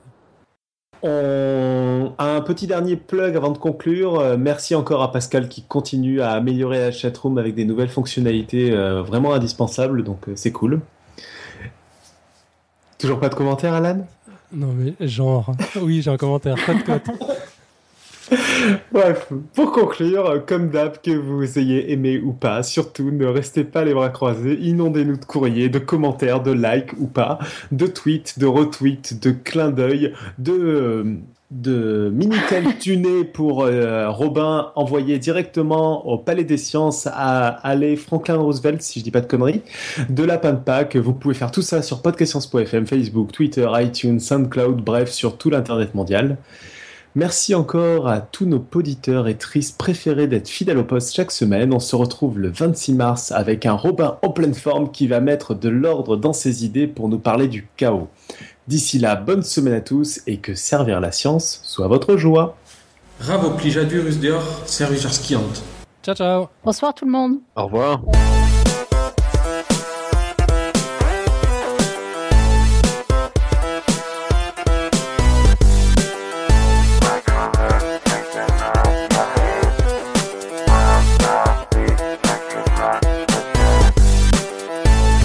Le Palais des Sciences.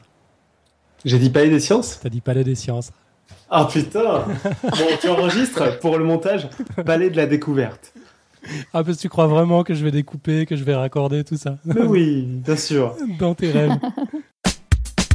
Bon alors, tu fais jamais de commentaires sur ce que fait Pascal, pourtant il se tue à la tâche pour nous, quoi. Mais j'ai fait un commentaire, j'ai dit cote cote. Je sais pas. Ah, Assume tes conneries, vas-y explique quelle est la dernière trouvaille magique de Pascal dans la chatroom, la dernière fonctionnalité indispensable. Euh, je, je sais pas, moi j'ai rien remarqué, euh, tout a l'air de bien fonctionner. Comment t'as transformé ce podcast qui était un rendez-vous sérieux fait par des gens sérieux en une espèce de grand n'importe quoi depuis que t'es dictateur Vas-y, vas-y. Non, non, mais moi j'ai rien vu de spécial. À part Pouillot qui dit code code tout le temps, je comprends pas trop pourquoi.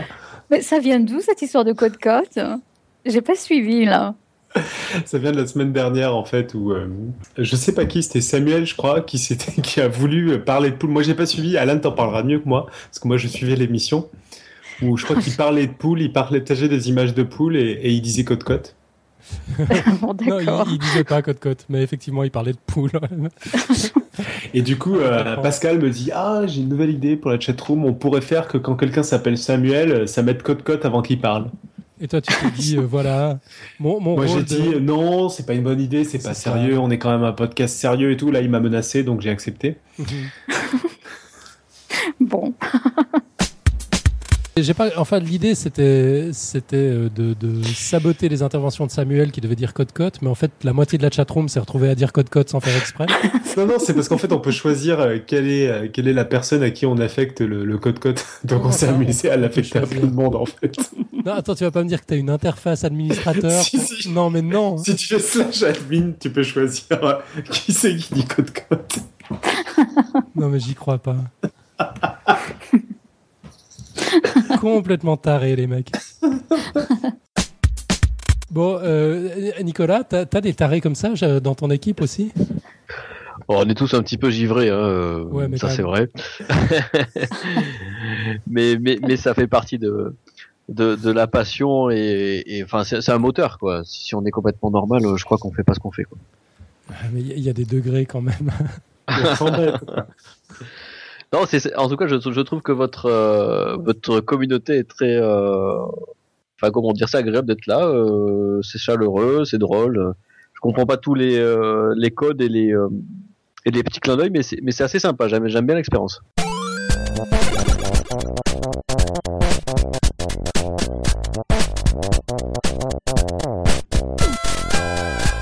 Et, puis peut-être, euh, Nicolas, t'expliquer en deux mots ce que c'est que ce mystérieux concept du blog audio. Enfin, tu l'as sans doute compris, je pense. Euh, on prend un billet de blog, euh, scientifique bien sûr, et puis on, le, on le passe en audio, histoire de faire découvrir un blog euh, à nos auditeurs qui souvent nous écoutent en faisant la vaisselle ou en conduisant ou, ou autre, et qui n'ont pas forcément l'occasion de, de lire. Euh, du coup, voilà, ça, ça, ça leur donne l'occasion de découvrir euh, une des perles de la blogosphère scientifique francophone, et Dieu sait qu'il y en a. D'accord, c'est un concept intéressant. Euh, ma femme me disait de son côté récemment, euh, ma femme est, est agrégée de lettres, elle adore les, les livres. Et elle a peu le temps de lire malheureusement avec nos trois enfants en bas âge c'est difficile. Et lorsqu'elle va travailler euh, elle a une heure de transport euh, aller une heure de transport retour elle est professeure dans un lycée.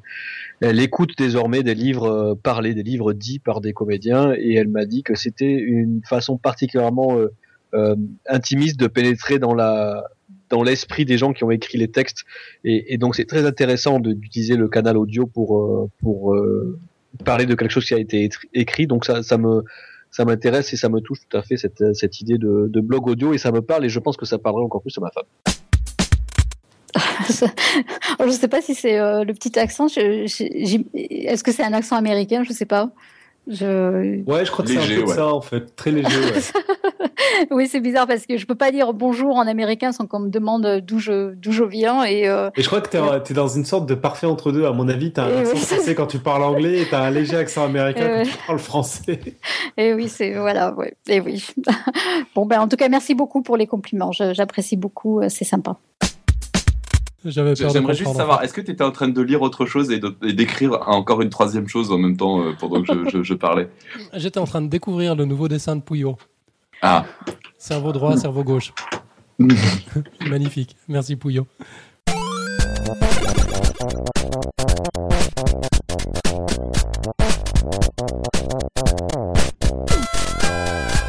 Et euh, juste une question, ça va durer à peu près combien de temps? Dictatup? Alors, en fait, euh, globalement, ça va durer à peu près une heure. Normalement, on devrait pas être trop long ce soir.